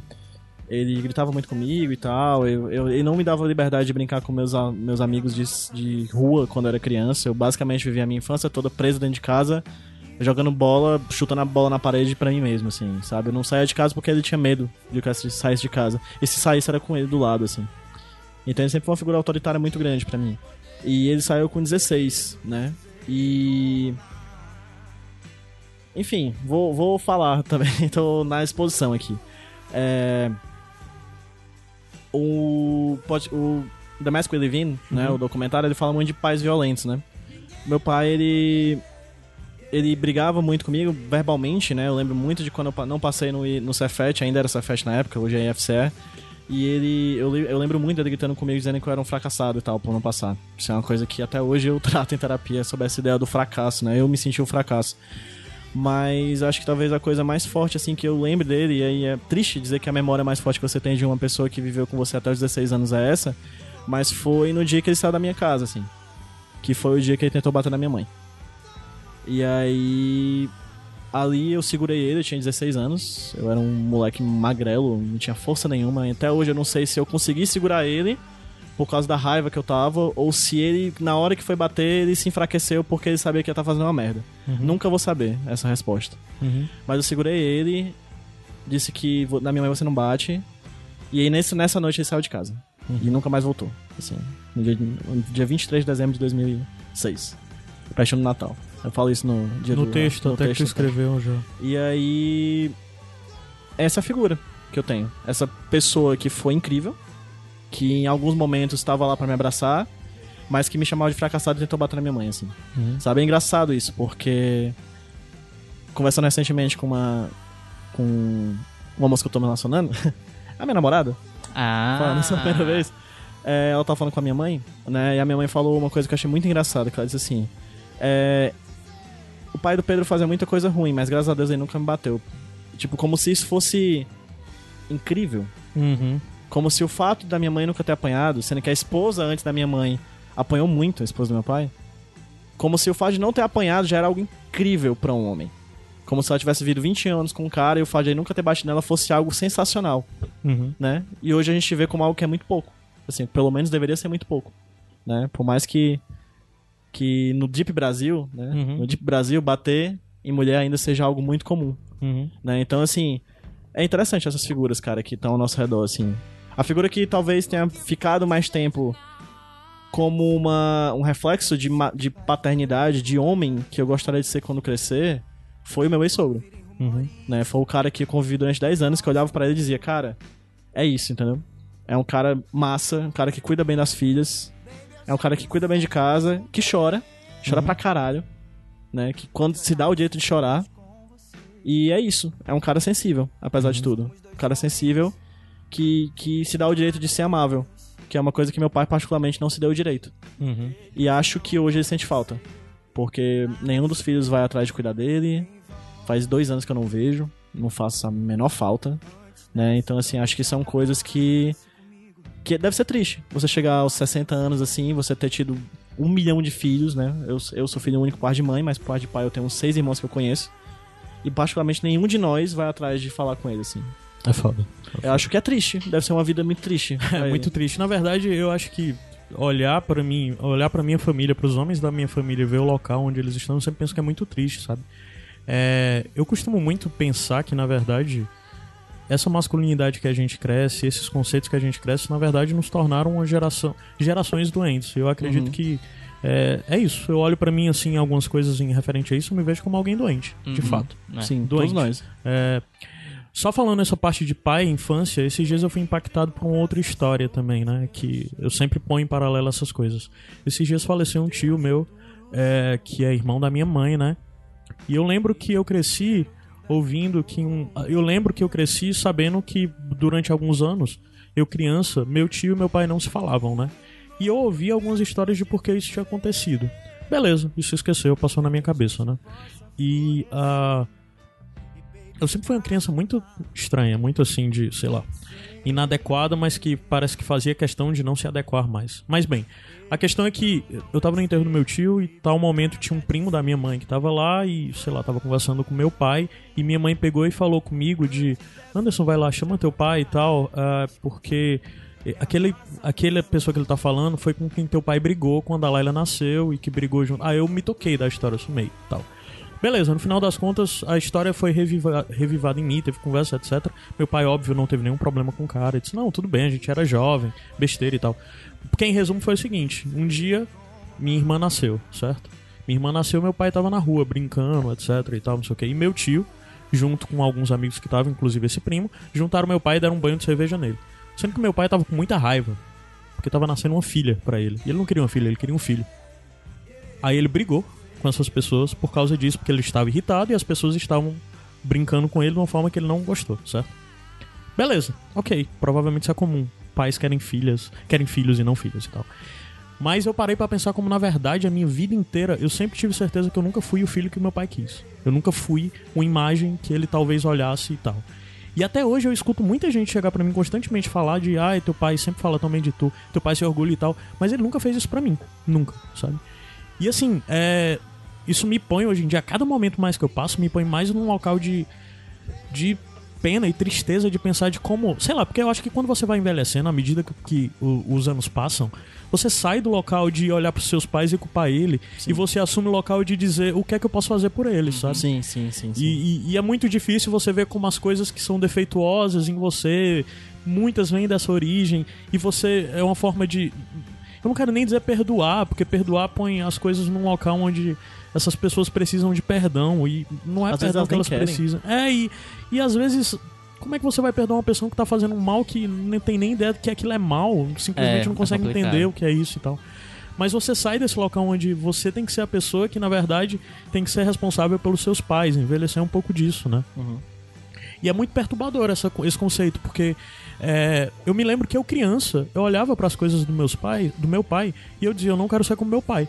Mas eu fui envelhecendo e quanto mais eu envelheci, eu via, mais eu via que eu tava ficando igual a ele, sabe? Aham. É, ah, eu já tive uma namorada que uma época pra me chocar, isso é uma história que eu já contei algumas vezes e tal. Quando eu tava muito excessivo, de falando demais, ou tava muito inflamado, pra pessoa, tipo, dizer para, ela dizia, tu tá falando igual ao teu pai. Tu tá agindo igual ao teu pai. Eu retrocedi. Mas é bizarro ver como quanto mais eu lutei pra me afastar, etc., parece que eu fui assumindo esse lugar de silêncio, de, de sei lá, de é, não poder me expressar, de não poder me abrir com as pessoas, de ter que aguentar tudo, de ter que demonstrar força, de ter que demonstrar tudo.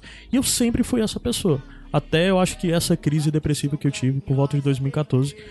É, eu lembro, bem antes disso, né, na adolescência, eu paro pra lembrar de umas coisas que. é, que vocês falam de chorar muito. Eu sou uma pessoa que eu passei minha adolescência inteira me sentindo mal e me culpando porque eu não conseguia chorar.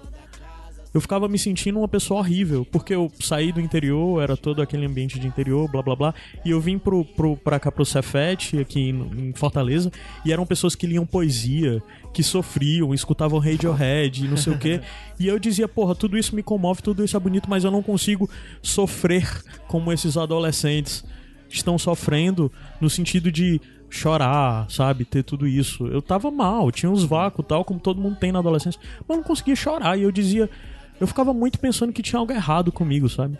E, e é bizarro como, é, minimamente, tudo isso, todos esses pensamentos sempre me levaram pro lugar de ficar mais em silêncio. E de falar menos, e de compartilhar menos. E por muitos anos eu fui essa pessoa. Eu fui a- até hoje eu ainda sou uma pessoa que tem problema em dividir coisas, de dizer, cara, faz isso pra mim, sabe? Eu tenho muito problema em fazer isso. Do mesmo jeito que eu tenho muito problema em conversar com alguém, porque eu não acho que as pessoas estão interessadas em me ouvir como eu acho que eu estou interessado em ouvi-las, sabe? Isso era um pensamento que eu tinha. Hoje em dia eu já consigo ter um pensamento melhor sobre mim mesmo e ver que na verdade eu tô me hipervalorizando e tô sendo egoísta pra caralho de achar que eu sou essa pessoa tão boa que quer tanto ouvir os outros. Isso é mentira. Isso é uma mentira que às vezes a gente sustenta pra se sentir melhor consigo mesmo, sabe? As pessoas têm seus interesses difusos, é evi- evidente que tem gente que escuta melhor e tal, mas não é isso, sabe? Mas. é, e e o me- minha crise, minha crise absoluta dessa coisa de depressão e tal, que na verdade. É, eu olho pra mim hoje em dia, eu olho pra mim, eu sempre fui uma criança meio melancólica, um adolescente meio melancólico e tal. Isso sempre teve presente pra mim, eu ainda sou essa pessoa, né? Que. Mas eu paro pra pensar porque, na verdade, eu sempre fui a pessoa que em silêncio aguentou tudo. Foi a pessoa que em silêncio cuidava, sei lá, é, uma época na minha vida eu trabalhava num local, tinha uma empresa, cuidava da empresa no turno da noite, estudava e não sei o que, tudo que aguentava, todos os problemas dos amigos, eu era a pessoa que primeiro era buscada, eu era a pessoa que dava muito e exigia nada. Isso não é negativo, ok.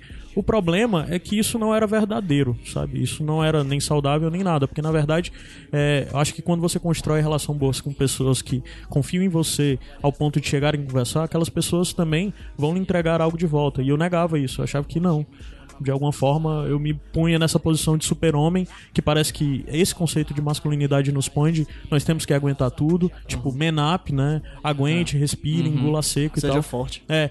E cara, ninguém é forte desse jeito, não tem como, sabe? Não tem como, não tem como. Hora você quebra. E nem, E- desse, e nem precisa assim, desse jeito. Precisa ser a, a sua fraqueza, aquilo que te machuca, entendeu? Pegando o que tu falou e um pouquinho do que tu falou, principalmente esse final.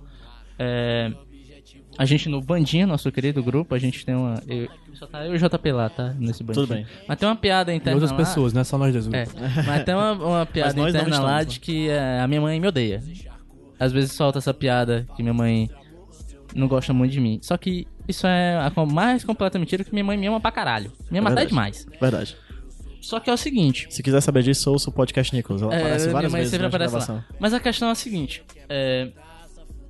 Eu, eu tenho muito receio de, de contar isso, porque eu tenho muito medo de parecer que eu tô falando, tipo, ah, ex-maluca, não sei o quê. Não, não é isso. Eu tive uma relação de que eu tenho plena ciência e plena razão de tudo que eu fiz de errado. De coisas que eu fui uma pessoa totalmente horrível, sabe? Pra ter ideia, eu brigava com essa menina no meio da rua, de parar a rua, eu gritando com ela Sim. feito um idiota. E hoje em dia é uma, uma coisa que eu me envergonho pra cacete. Mas é, tinha um comportamento lá do um meio social onde eu tava inserido por causa dela, de que era. As pessoas apontavam pra mim e falavam, você não é homem suficiente. Eu escutei essa frase várias vezes. Teve um. Passou um tempo onde eu estava meio sensível por algumas questões e eu chorava pra caralho. Eu geralmente chorava com ela. E algumas pessoas presenciavam e apontavam pra mim e falavam, olha. Nenhuma mulher vai ficar contigo porque mulher não gosta de homem chorão. Nossa, isso é foda. Eu escutava. eu- eu- essas duas frases ficaram na minha cabeça. Uma, você não é homem suficiente. E esse você não é homem suficiente vinha porque eu não estava trabalhando e eu não tinha conseguido passar nu- numa faculdade. Essas eram as razões para eu não ser um homem suficiente, porque eu não ajudava na renda de casa. E veja bem, em nenhum momento minha mãe e meu pai me pediram isso. Minha mãe e meu pai nunca me pediram isso, entendeu? E então, eu tô ficando um pouco emocionado. Deixa eu Fica à beber uma água. É, é engraçado isso, né? Porque o primeiro, primeiro, primeiro sentimento que você tem em reflexo quando você ouve que você não é homem suficiente, primeiro é você se forçar a ser homem suficiente. O A segundo, minha primeira faculdade que eu larguei foi porque eu queria ser homem suficiente. Pois é, o segundo é a dor de você perceber que você nunca vai chegar nesse status. Uhum. O terceiro, que eu acho que é a, é a liberação disso, é você só não se importar. Se importar com o que isso diz. E assim, talvez a gente nunca chegue a não se importar. Eu ainda me importo. É, Ah, é talvez a gente nunca chegue. Porque assim, hoje em dia. Caralho, velho, tá difícil. Chora, pô. Não. É... Eu disse que isso ia ser um podcast sério, É. você tava tudo rindo aí, fazendo piada com o Supla. Faz piada com o Supla agora. Então, deixa eu pensar no supla pra eu me concentrar. É, hoje em dia eu tô numa situação que, tipo assim, eu tenho um, um trabalho que me paga pouco. E pra mim isso não é nada, cara, sabe? É só um. Uma coisa que eu esqueci de falar é que existem recortes muito diferentes de realidades aqui, inclusive o mais óbvio de todos é de idade, né? Eu tenho 33 anos, Eu tenho 24. é, tu tem 29. 29, tu 24. tem 24, tu tem quanto, JP? 26. 26. Então, tudo isso, na verdade, apesar de parecer bobo, faz diferença. faz né? total diferença. Faz. né? Total. Não, é, cara, então sim. Então 24 anos. A minha mãe olha pra mim e fala: Caralho, eu me orgulho pra caralho do meu filho porque ele tá na faculdade. Tá, É foda, né, cara? Porque exatamente a gente tá pensou me aqui. ajudando a pagar as contas de casa, Sim, velho. cara.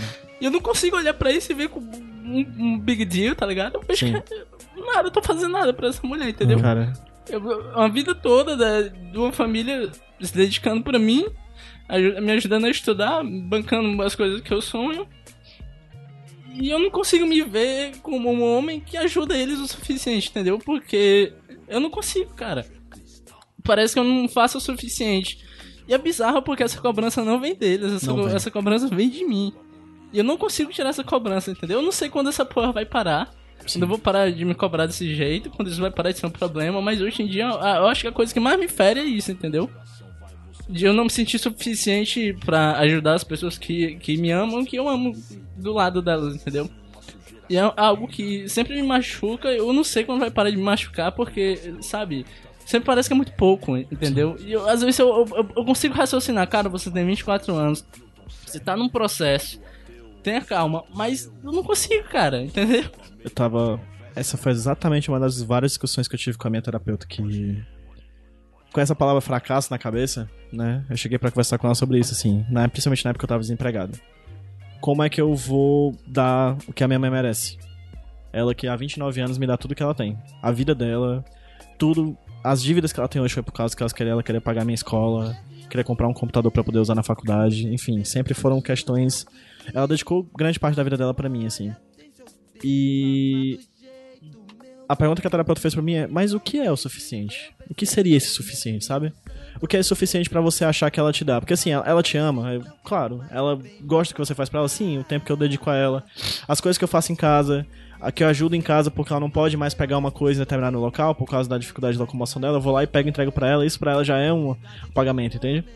Então, a verdade é que eu acho que real, oficial, nunca, nada que a gente fizer, a gente pode ganhar um milhão de dólares, levar a nossa mãe pra Cancún, pras férias. Ainda não vai ser o suficiente pelo que eles fizeram por nós, sabe? Eu acho que a gente tá no mundo aqui, na verdade, pra geração seguinte, assim. O que a gente vai fazer pros próximos?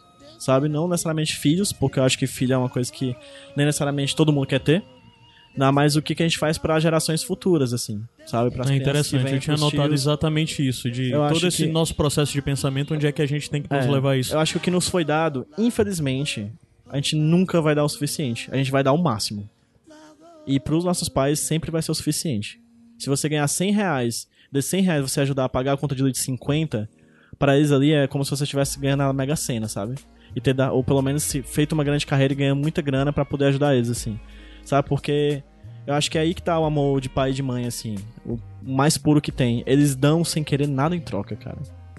Isso é, isso é muito mágico, assim. É uma coisa que, que é difícil até da gente pensar. Sabe? Porque é difícil fazer entregar amor sem querer amor de volta, assim. Sabe? E acho que, cara, só de tu chorar, assim, de perceber, mostrar o quanto isso te dói, assim, que é uma dor que me perpassa também. Eu sinto que eu nunca vou dar o suficiente pra minha mãe. Eu me sinto muito dolorido quando eu vejo, por exemplo, ela, ela com problema de saúde e tudo mais, mas ainda ajuda a comprar um um remédio ou outro e tudo mais. Essas coisas é. A gente. É uma angústia que a gente vai, infelizmente, receber. Pra, vai ter sempre, assim. A gente vai só tentar ser menos angustiado com o futuro, assim, sabe? De nós próprios, assim. Porque no final das contas, o pai quer que a gente seja feliz, né? Acho que quer que a gente seja feliz, assim. É uma coisa que, que me dói muito também, cara. Essa, essa, esse grito de fracassado do meu pai é uma coisa que reverbera até hoje em mim. Sabe? Eu, eu não quero ser fracassado, eu tenho muito medo de fracassar. Sabe? Eu me sentia fracassado, eu me sinto fracassado de vez em quando. É muito difícil essas coisas tirarem da- da- esse peso das nossas costas. Eu acho que tão cedo a gente não tira, assim. Eu acho que isso tá, esse peso, essa coisa dessa exigência do mais e tal, é algo que tá in- intrínseco a exatamente essa o que tá de debate sobre masculinidade. Sim. Isso é muito forte né, nesse De papel não ser homem o suficiente. não ser homem o suficiente pra conseguir seja lá o que for. É sempre algo que tá ecoando, sempre algo que tá repercutindo, né?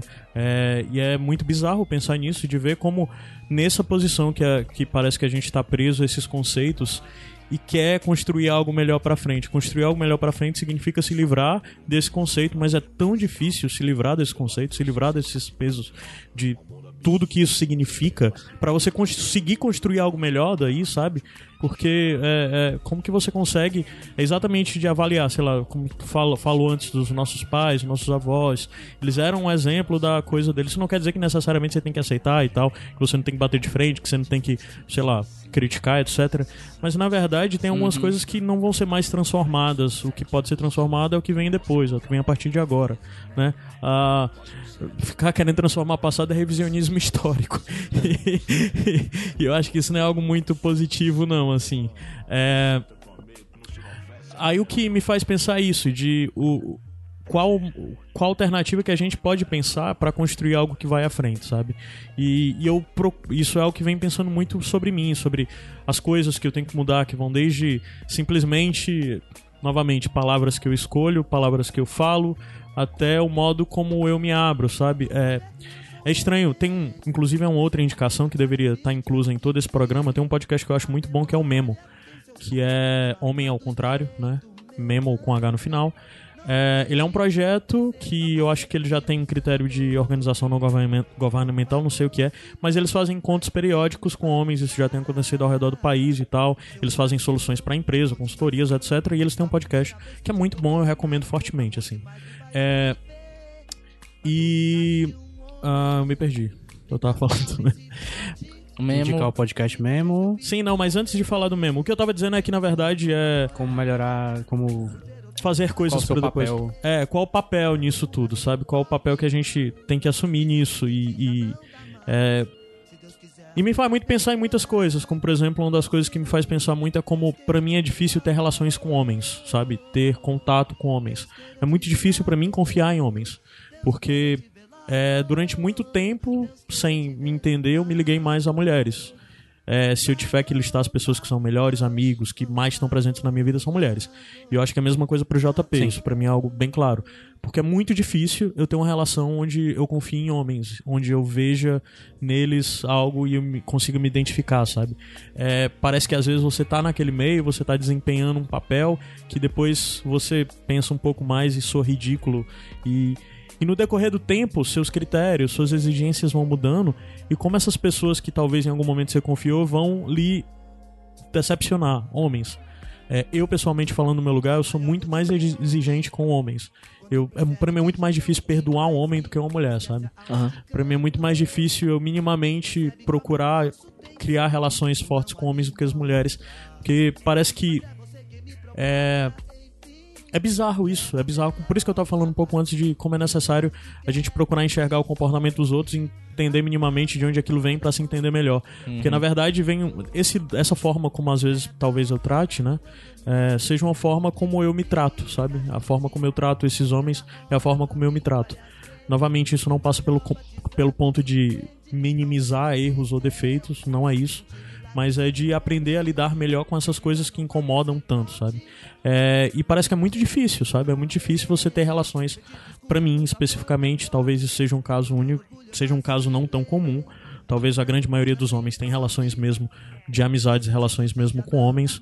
É, mas pra mim é muito difícil, cara. É muito difícil confiar em homens e parece que todos aqueles que eu me proponho a confiar e ter uma relação mais próxima, mais realmente assim, em algum momento me decepcionam. E, e eu não sei se é elas que me decep eles me decepcionaram de forma, de fato, ou sou eu que tô sendo estupidamente machista num ponto de achar de que o comportamento tem que ser exemplar e tem que ser sempre uma linha reta, não pode ter todos esses desníveis, sabe? É, não sei. Acho que vão ter casas em casa, assim. É. Agora eu vou falar. Pronto. Ah. Meu Deus! É, mas não, não muito bem. É, assim, eu tenho um. Pra mim é parecido com o Caio também. Eu, eu tenho mais facilidade de confiar em mulheres e me abrir com elas. E, tipo, quando eu liguei pra marcar terapia, eu liguei pra uma clínica que estava meu, meu, meu, meu plano, né? Então não, não, não escolhi um profissional. Mas me perguntaram, eu, eu preferi que fosse mulher. Sim. Porque eu acho que é pela coisa de, de como a gente, desde criança, se trata. É... Quando eu era criança, tinha muito, muito mais amigo homem. É... Mas é a brincadeira de, de se empurrar, de, de bater, de, de luta e etc. E, eu, eu, e, eu- e também depois, quando eu fui crescendo, eu nunca me dei bem com bola. Então fui me afastando um pouco de outros homens. É, daí Eu sei que quando eu entrei na faculdade, eu era uma pessoa meio retraída demais e tal. E eu fiz amigas mulheres que, entre aspas, me ensinaram a amar. No caso de ser carinhoso, de abraço, de, de Ser afetuoso. afetuoso. Que é um jeito que eu, uma coisa que eu gosto de ser, só que eu não consigo ser com homem. De jeito nenhum. Por, cá, por quê? Por, eu acho que é isso da, infância mesmo, de como a gente foi criado, e até hoje meus, meus amigos mais antigos estão no colégio, a maioria é homens, e eu sou bem diferente de como eu sou com as, com as minhas amigas que eu fiz depois. Uhum, uhum. Cara, eu lembrei de um negócio sobre. Ah, lembrei porque é que eu tava citando mesmo agora. Porque eles estavam falando sobre como, independente de qualquer coisa e tal, como você se sente em ter contato físico com outro homem, né? E assim, eu sou um cara que abraça meus amigos e tal, principalmente tiver bêbado. Inclusive, isso na verdade não é vantagem nenhuma. Isso porque tem até no documentário O Mask né? e o Levine, eles falam como- sobre como o álcool permite com que homens tenham relações de toque, né? Mínimas, de, de dizer pro outro que ela Que é importante, que ama, etc, né? É... E eu me toquei, tem algumas coisas em mim que é evidente que no decorrer dos anos eu fui procurando melhorar e tal, questões de, sei lá.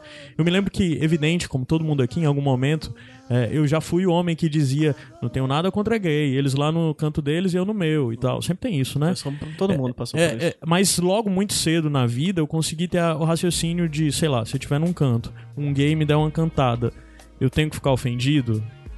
Se eu tiver num canto, uma mulher me der uma cantada e eu não tiver interesse, eu tenho que ficar ofendido? Não, não tem. Então porque eu teria com gay, eu só não tenho interesse e tal. Eu passei por essa reflexão há anos atrás na minha vida. E hoje em dia eu tenho amigos gays que eu tenho uma relação de encontrar, eles ficam me abraçando, ficam me beijando, ficam não sei o que, ficam me alisando. Zero problema de fazer isso pra mim. Aí eu parei pra pensar que eu não conseguiria fazer isso com um amigo hétero. Eu não conseguiria permitir que um amigo hétero fizesse isso comigo. E eu comecei a me perguntar por quê? Sabe? E é bizarro, e é bizarro. Eu acho Porque que não tem, um, não tem um motivo. Assim, porque a coisa tá dentro de ti. Assim, quando você fala do- dos amigos gays, por exemplo, não é nem sobre o que as pessoas vão pensar de você, porque isso você já deixou de lado, Sim. né? A coisa tá em ti. Essa dificuldade tá em ti, Ah. né? E aí, só de você se problematizar e perguntar por quê, já é um primeiro momento, talvez, pra se modificar, Uhum. né? No seu tempo, na sua hora. né? Inclusive, é bem engraçado porque tem um grupinho de amigos na faculdade e tem dois amigos meus que são gays, né? Sim. Aí eu chego, abraço uma menina, abraço outra menina do grupinho e abraço, e abraçava esse meu amigo gay, né? Um belo dia ele comentou assim: Vale, o Rudinei é tão de boa, ele me abraça. Eu falei, ué, por quê? Isso é um problema, né? Eu falei, ué, eu falei, mas por que, que, que tem um abraço? Não, porque geralmente pessoas que nem tu, né? não aceitam muito eu tá abraçando, entendeu? Eu falei, poxa, é besteira. Aí eu, aí eu fiquei pensando, caralho, que bizarro, né? Pois é. Eu sempre fico vendo isso, tipo, pai que não abraça filho, amigo que não abraça outro amigo, essas coisas, eu fico sempre pensando, caramba, o que, é que essas pessoas estão perdendo, sabe? Porque é triste. Eu só vejo com muita tristeza, assim. Sabe, o quão bom é dar aquele abraço apertado numa figura paterna que você ama, assim. Sabe, é, como eu falei, eu nunca tive isso com meu pai, mas tive com meu ex-sogro, assim. Então abraçar era uma coisa que me enchia de alegria, né? Abraçar vocês aqui me enche de alegria. Abraçar meus, todos os meus amigos, assim como abraçar minhas amigas, me enche de alegria. Por que, que as pessoas não se dão esse direito, sabe? É, são narrativas que a gente fica preso, cara. E que doem, sabe? Que machucam com o passar do tempo, que vão criando esse sentimento de muita dor, e de angústia, que a gente, tal hora, explode, assim. É, só São muitas dói. proibições, cara. Só, me, só São fico muitas triste. Proibições. Só, só assim. me dói. Só me dói o fato das pessoas não se darem o direito e me incluo nesse grupo de pessoas por ainda estar em desconstrução, ainda estar em momentos de angústia muito con- constantes, de não se darem o direito de se permitir, Hum. sabe? Se permitir dar um beijo na cabeça do amigo que, que tá lá sofrendo, ou então a- aquele abraço apertado nele enquanto ele chora no teu ombro, ou você ser a pessoa que chora no ombro daquele teu amigo, né? Ou, en- enfim, são, são tantas possibilidades de afetos que a gente tá se podando, né? Por não se dar o direito de ser. de. enfim. ser feliz, sabe? É muito triste, assim. É engraçado isso, me faz pensar de às vezes quando é, às vezes quando você aprende uma lição, aquela lição não fica pra vida e não fica pro mundo não, sabe? Acho que é isso como com- o JP disse que aprendeu a, afeto com amigas e ele consegue ser afetuoso com as amigas porque ele aprendeu com amigos. E eu acho que aprendi a ter afeto com o mundo assim, sabe? Com amigos e tal. É, Eu sempre fui a pessoa dentro de casa que não gostava de abraço, não gostava de beijo e tal. Até hoje, minha irmã, quando quer me irritar, vem correndo e tenta me beijar, sabe? É, e é bizarro como pra mim, em qualquer lugar fora de casa, isso é comum, sabe? Porque é, é, essas coisas eu acho que a gente tem que muito olhar pra dentro de casa, de como, independente de qualquer construção e tudo mais, o que é que a gente ainda tá fazendo por, pra dentro de casa, pros nossos pais, pra nossa mãe, pra nossa família. E eu me acho a pessoa mais deficiente do mundo nisso, de verdade, assim, muito. Porque eu acho que de verdade não adianta demais ser desconstruído e tal, e não sei o que, não sei o que, não sei o que. Na verdade, quando você tem um comportamento incoerente, é, sabe? É, e você não consegue levar aprendimentos e lições que você tem de conduta, etc., pra todo canto que você vai. É, é, essa coisa de ser uma pessoa minimamente um pouco mais preocupado com o papel que você desempenha lhe leva a escolher ambientes onde você pode ser uma pessoa mais livre, quando na verdade o que você deveria estar trabalhando, ao meu ver, era procurando ser livre, ponto, independente do ambiente, independente da situação, independente do lugar. Mas é muito difícil ser pleno. Minimamente é a coisa de procurar estar num ambiente e se sentir mais confortável, etc.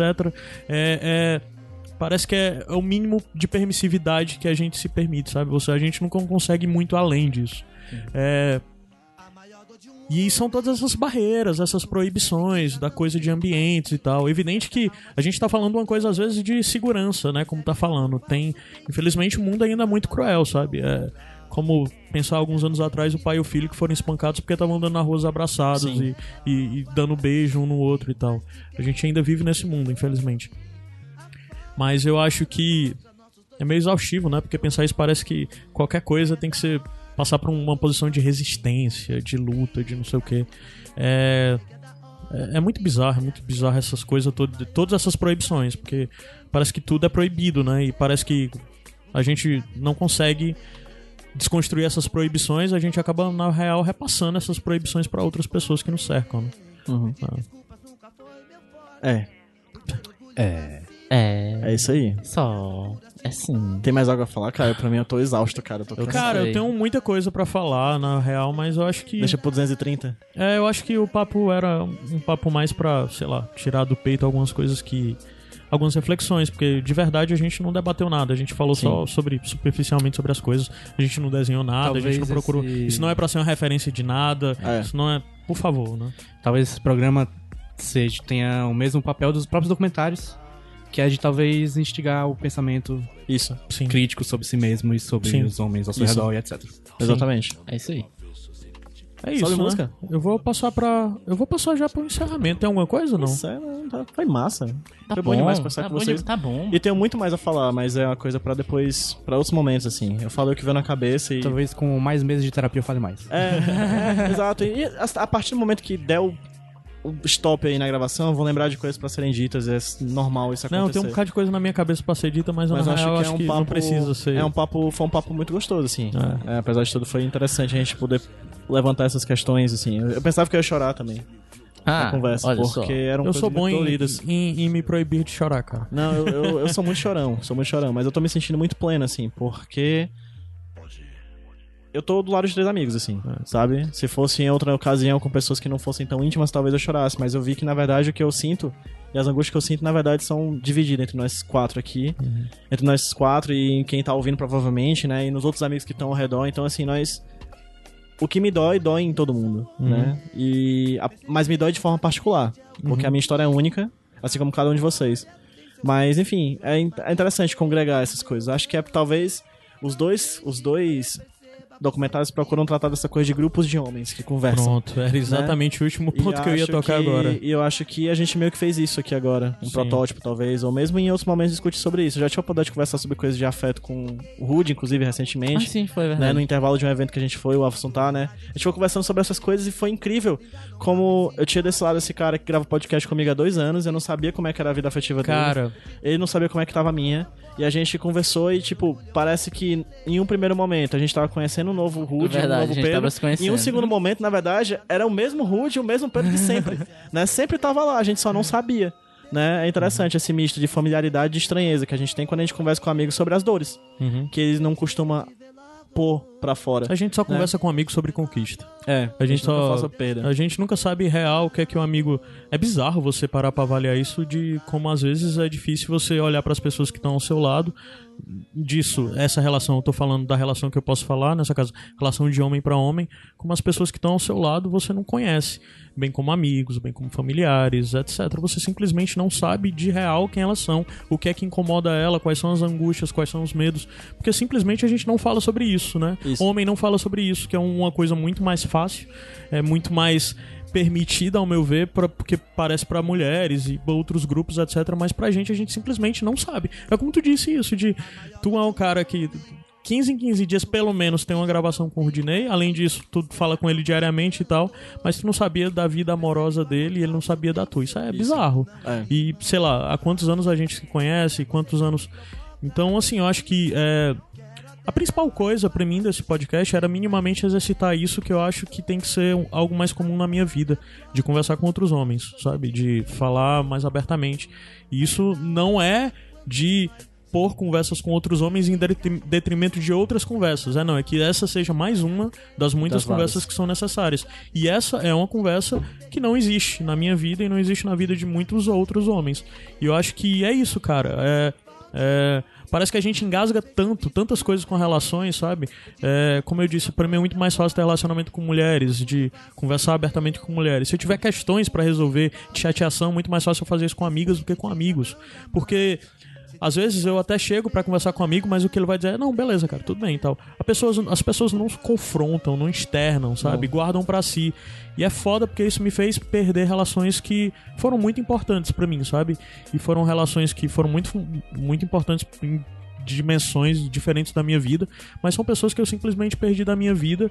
E hoje em dia eu tenho até certa mágoa, eu tenho um certo ressentimento, quando na verdade talvez eu simplesmente devesse ter conversado com elas, devesse ter procurado fazer isso. Então, no final das contas, o, o que eu falo é isso, é de a mensagem que eu quero passar especificamente é que é, eu acho que a gente tem que procurar produzir ciclos virtuosos, não só viciosos. É, coisas que comecem a produzir coisas positivas. E eu acho que conversar com outros, formar grupos de segurança onde você possa se abrir, pessoas que você possa confiar, já é um, um- um grande caminho para isso. E, e eu acho que é algo que nós nunca construímos, nunca construímos nas nossas vidas, É, principalmente nessa relação de homem para homem. É, e eu acho que tá bom de. E, é isso, eu acho que a, melhor forma de a gente passar pra frente isso que tá falando é minimamente é saber falar mais e fazer com que, sei lá, as pessoas ao seu redor consigam falar mais pra com quem venha depois falar seja natural.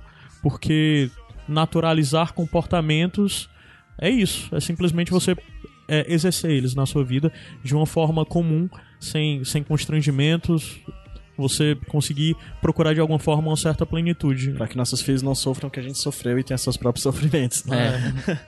Inclusive, só interrompendo, foi muito engraçada essa nossa conversa, porque era uma conversa que, tipo, tipo, vou rasgar uma seda pro PJ. O PJ é um cara que eu adoro pra caramba, eu admiro pra caramba. É um cara que eu- é engraçado porque a gente tem uma relação, a gente conversa quase todo santo dia sobre Nicolas Cage. que o podcast não acaba quando termina, hein? Verdade. Mas a conversa que a gente teve é uma conversa que eu não sabia que eu precisava tanto daquela conversa, apesar de ter sido curta até. Eu não sabia que eu tava tão necessidade de, eh, necessidade de falar o que a gente falou. E eu não sabia que eu podia ter contigo. Foi bizarro. Eu, tipo, cara, por que, que eu nunca sentei pra conversar com o PJ sobre esse tipo de assunto? Entendeu? Por quê? Algo que até agora eu tô me pensando como a gente, como eu fui otário de nunca ter perdido esse tempo de sentar e conversar contigo. Então a dica é, talvez seja interessante você sentar e conversar com seu amiguinho aí. É. É. Aquele que você Evidente que conversa você sobre qualquer coisa, ele pode falar mais sobre aquilo. Sobre É. outras coisas. Pode ser que ele também não lhe acompanhe, que corte o assunto e não vai, mas sei É, lá. em algum não momento- quer dizer que todos vão reagir dessa mesma coisas. É, forma, né? Em algum momento você pode encontrar alguém. né? Exatamente. E às vezes você não quer nem alguém pra te aconselhar, você só quer alguém pra ouvir, né? É, e você também tem que, às vezes, se pôr nesse lugar aí empático de entender que às vezes tudo que alguém também quer é isso, né? Isso. Alguém pra ouvir. É isso. Bom demais. É, Temos um programa. ah, temos Satisfeito. Um programa, satisfeito. vamos continuar conversas desse tipo, acho Vamos. que é um começo. Porque o programa, momento. o podcast não termina Não quando acaba. Quando acaba. Ou Não acaba quando termina. Não acaba termina quando, termina. enfim. É Mas é isso, gente. Obrigado pela atenção que vocês nos deram por mais de uma hora e meia, acredito eu. Caramba, te falou muito, né? É, E eu espero Desculpa que... qualquer coisa, eu tava nervoso, perdão. É, e eu espero que assim, se minimamente isso foi positivo pra você, ele levou alguma reflexão e tal, ah, sei lá, compartilha, passa pra alguém que pode ser que, que passe novamente. O intuito aqui era zero procurar ser referência ou nada disso, nós não Só- somos só pessoas. o fluxo da consciência. É, a gente só tá minimamente compartilhando e abrindo pouquinho, muito pouquinho, mas é pra que outras pessoas saibam que elas também podem abrir. É isso, é um primeiro passo muito pequeno de qualquer coisa que possa vir por aí daí pra frente. Abraço, beijo, converse. É. Fale, ouça, Faça isso, né? terapia. faça Pronto. Se puder. E Feliz Natal! E fez Natal. Feliz é Natal, Natal, é é. verdade, Natal, né? caramba. A- Aceite o Natal aí, o pessoal sempre fala pra. Use o Natal pra fazer as pazes com sua família. Cara, use o Natal pra fazer as pazes consigo mesmo, É, bicho. é isso aí. Se perdoa, cara. Sabe? No lugar de pe- pedir desculpa pra, pra, pro parente bolsominion e tal, pede desculpa pra tu mesmo, cara. Não, se aceita mais, se, se perdoa, etc, vai. Só é vamos. isso. É Tchau. isso. Tchau, Eu gente. fui Caio, né? Ah, Eu que- acho que sim, eu também. É. falar? Foi o Sim, Caio? Sim. Foi PJ Brandão. Eu fui Roberto Rudinei. Eu fui o silêncio do JP. O silêncio dos homens foi personificado por JP. O JP Força, né? Saber o que resta de Tchau. nós. Vamos passeando por aí. Permita que eu fale, não as minhas cicatrizes. Se isso é sobrevivência, me resumir a sobrevivência, roubar um pouco de bom que vivi. Permita que eu fale, não, não as minhas cicatrizes. Achar que essas mazelas me definem é o pior dos crimes. É dar o troféu pro nosso algoz e fazer nós sumir. Tenho sangrado demais, tenho chorado pra cachorro. Ano passado eu morri, mas esse ano eu não morro. Tenho sangrado demais, tenho chorado pra cachorro. Ano passado eu morri, mas esse ano eu não morro. Tenho sangrado demais,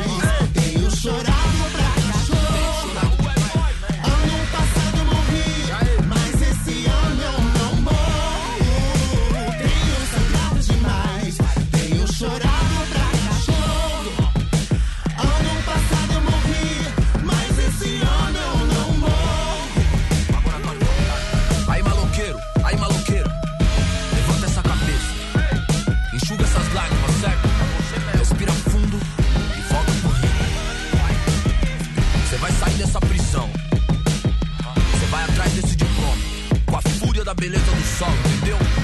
Faz isso por nós, faz essa por nós, te vejo no pódio. Ano passado eu morri, mas esse ano eu não morro.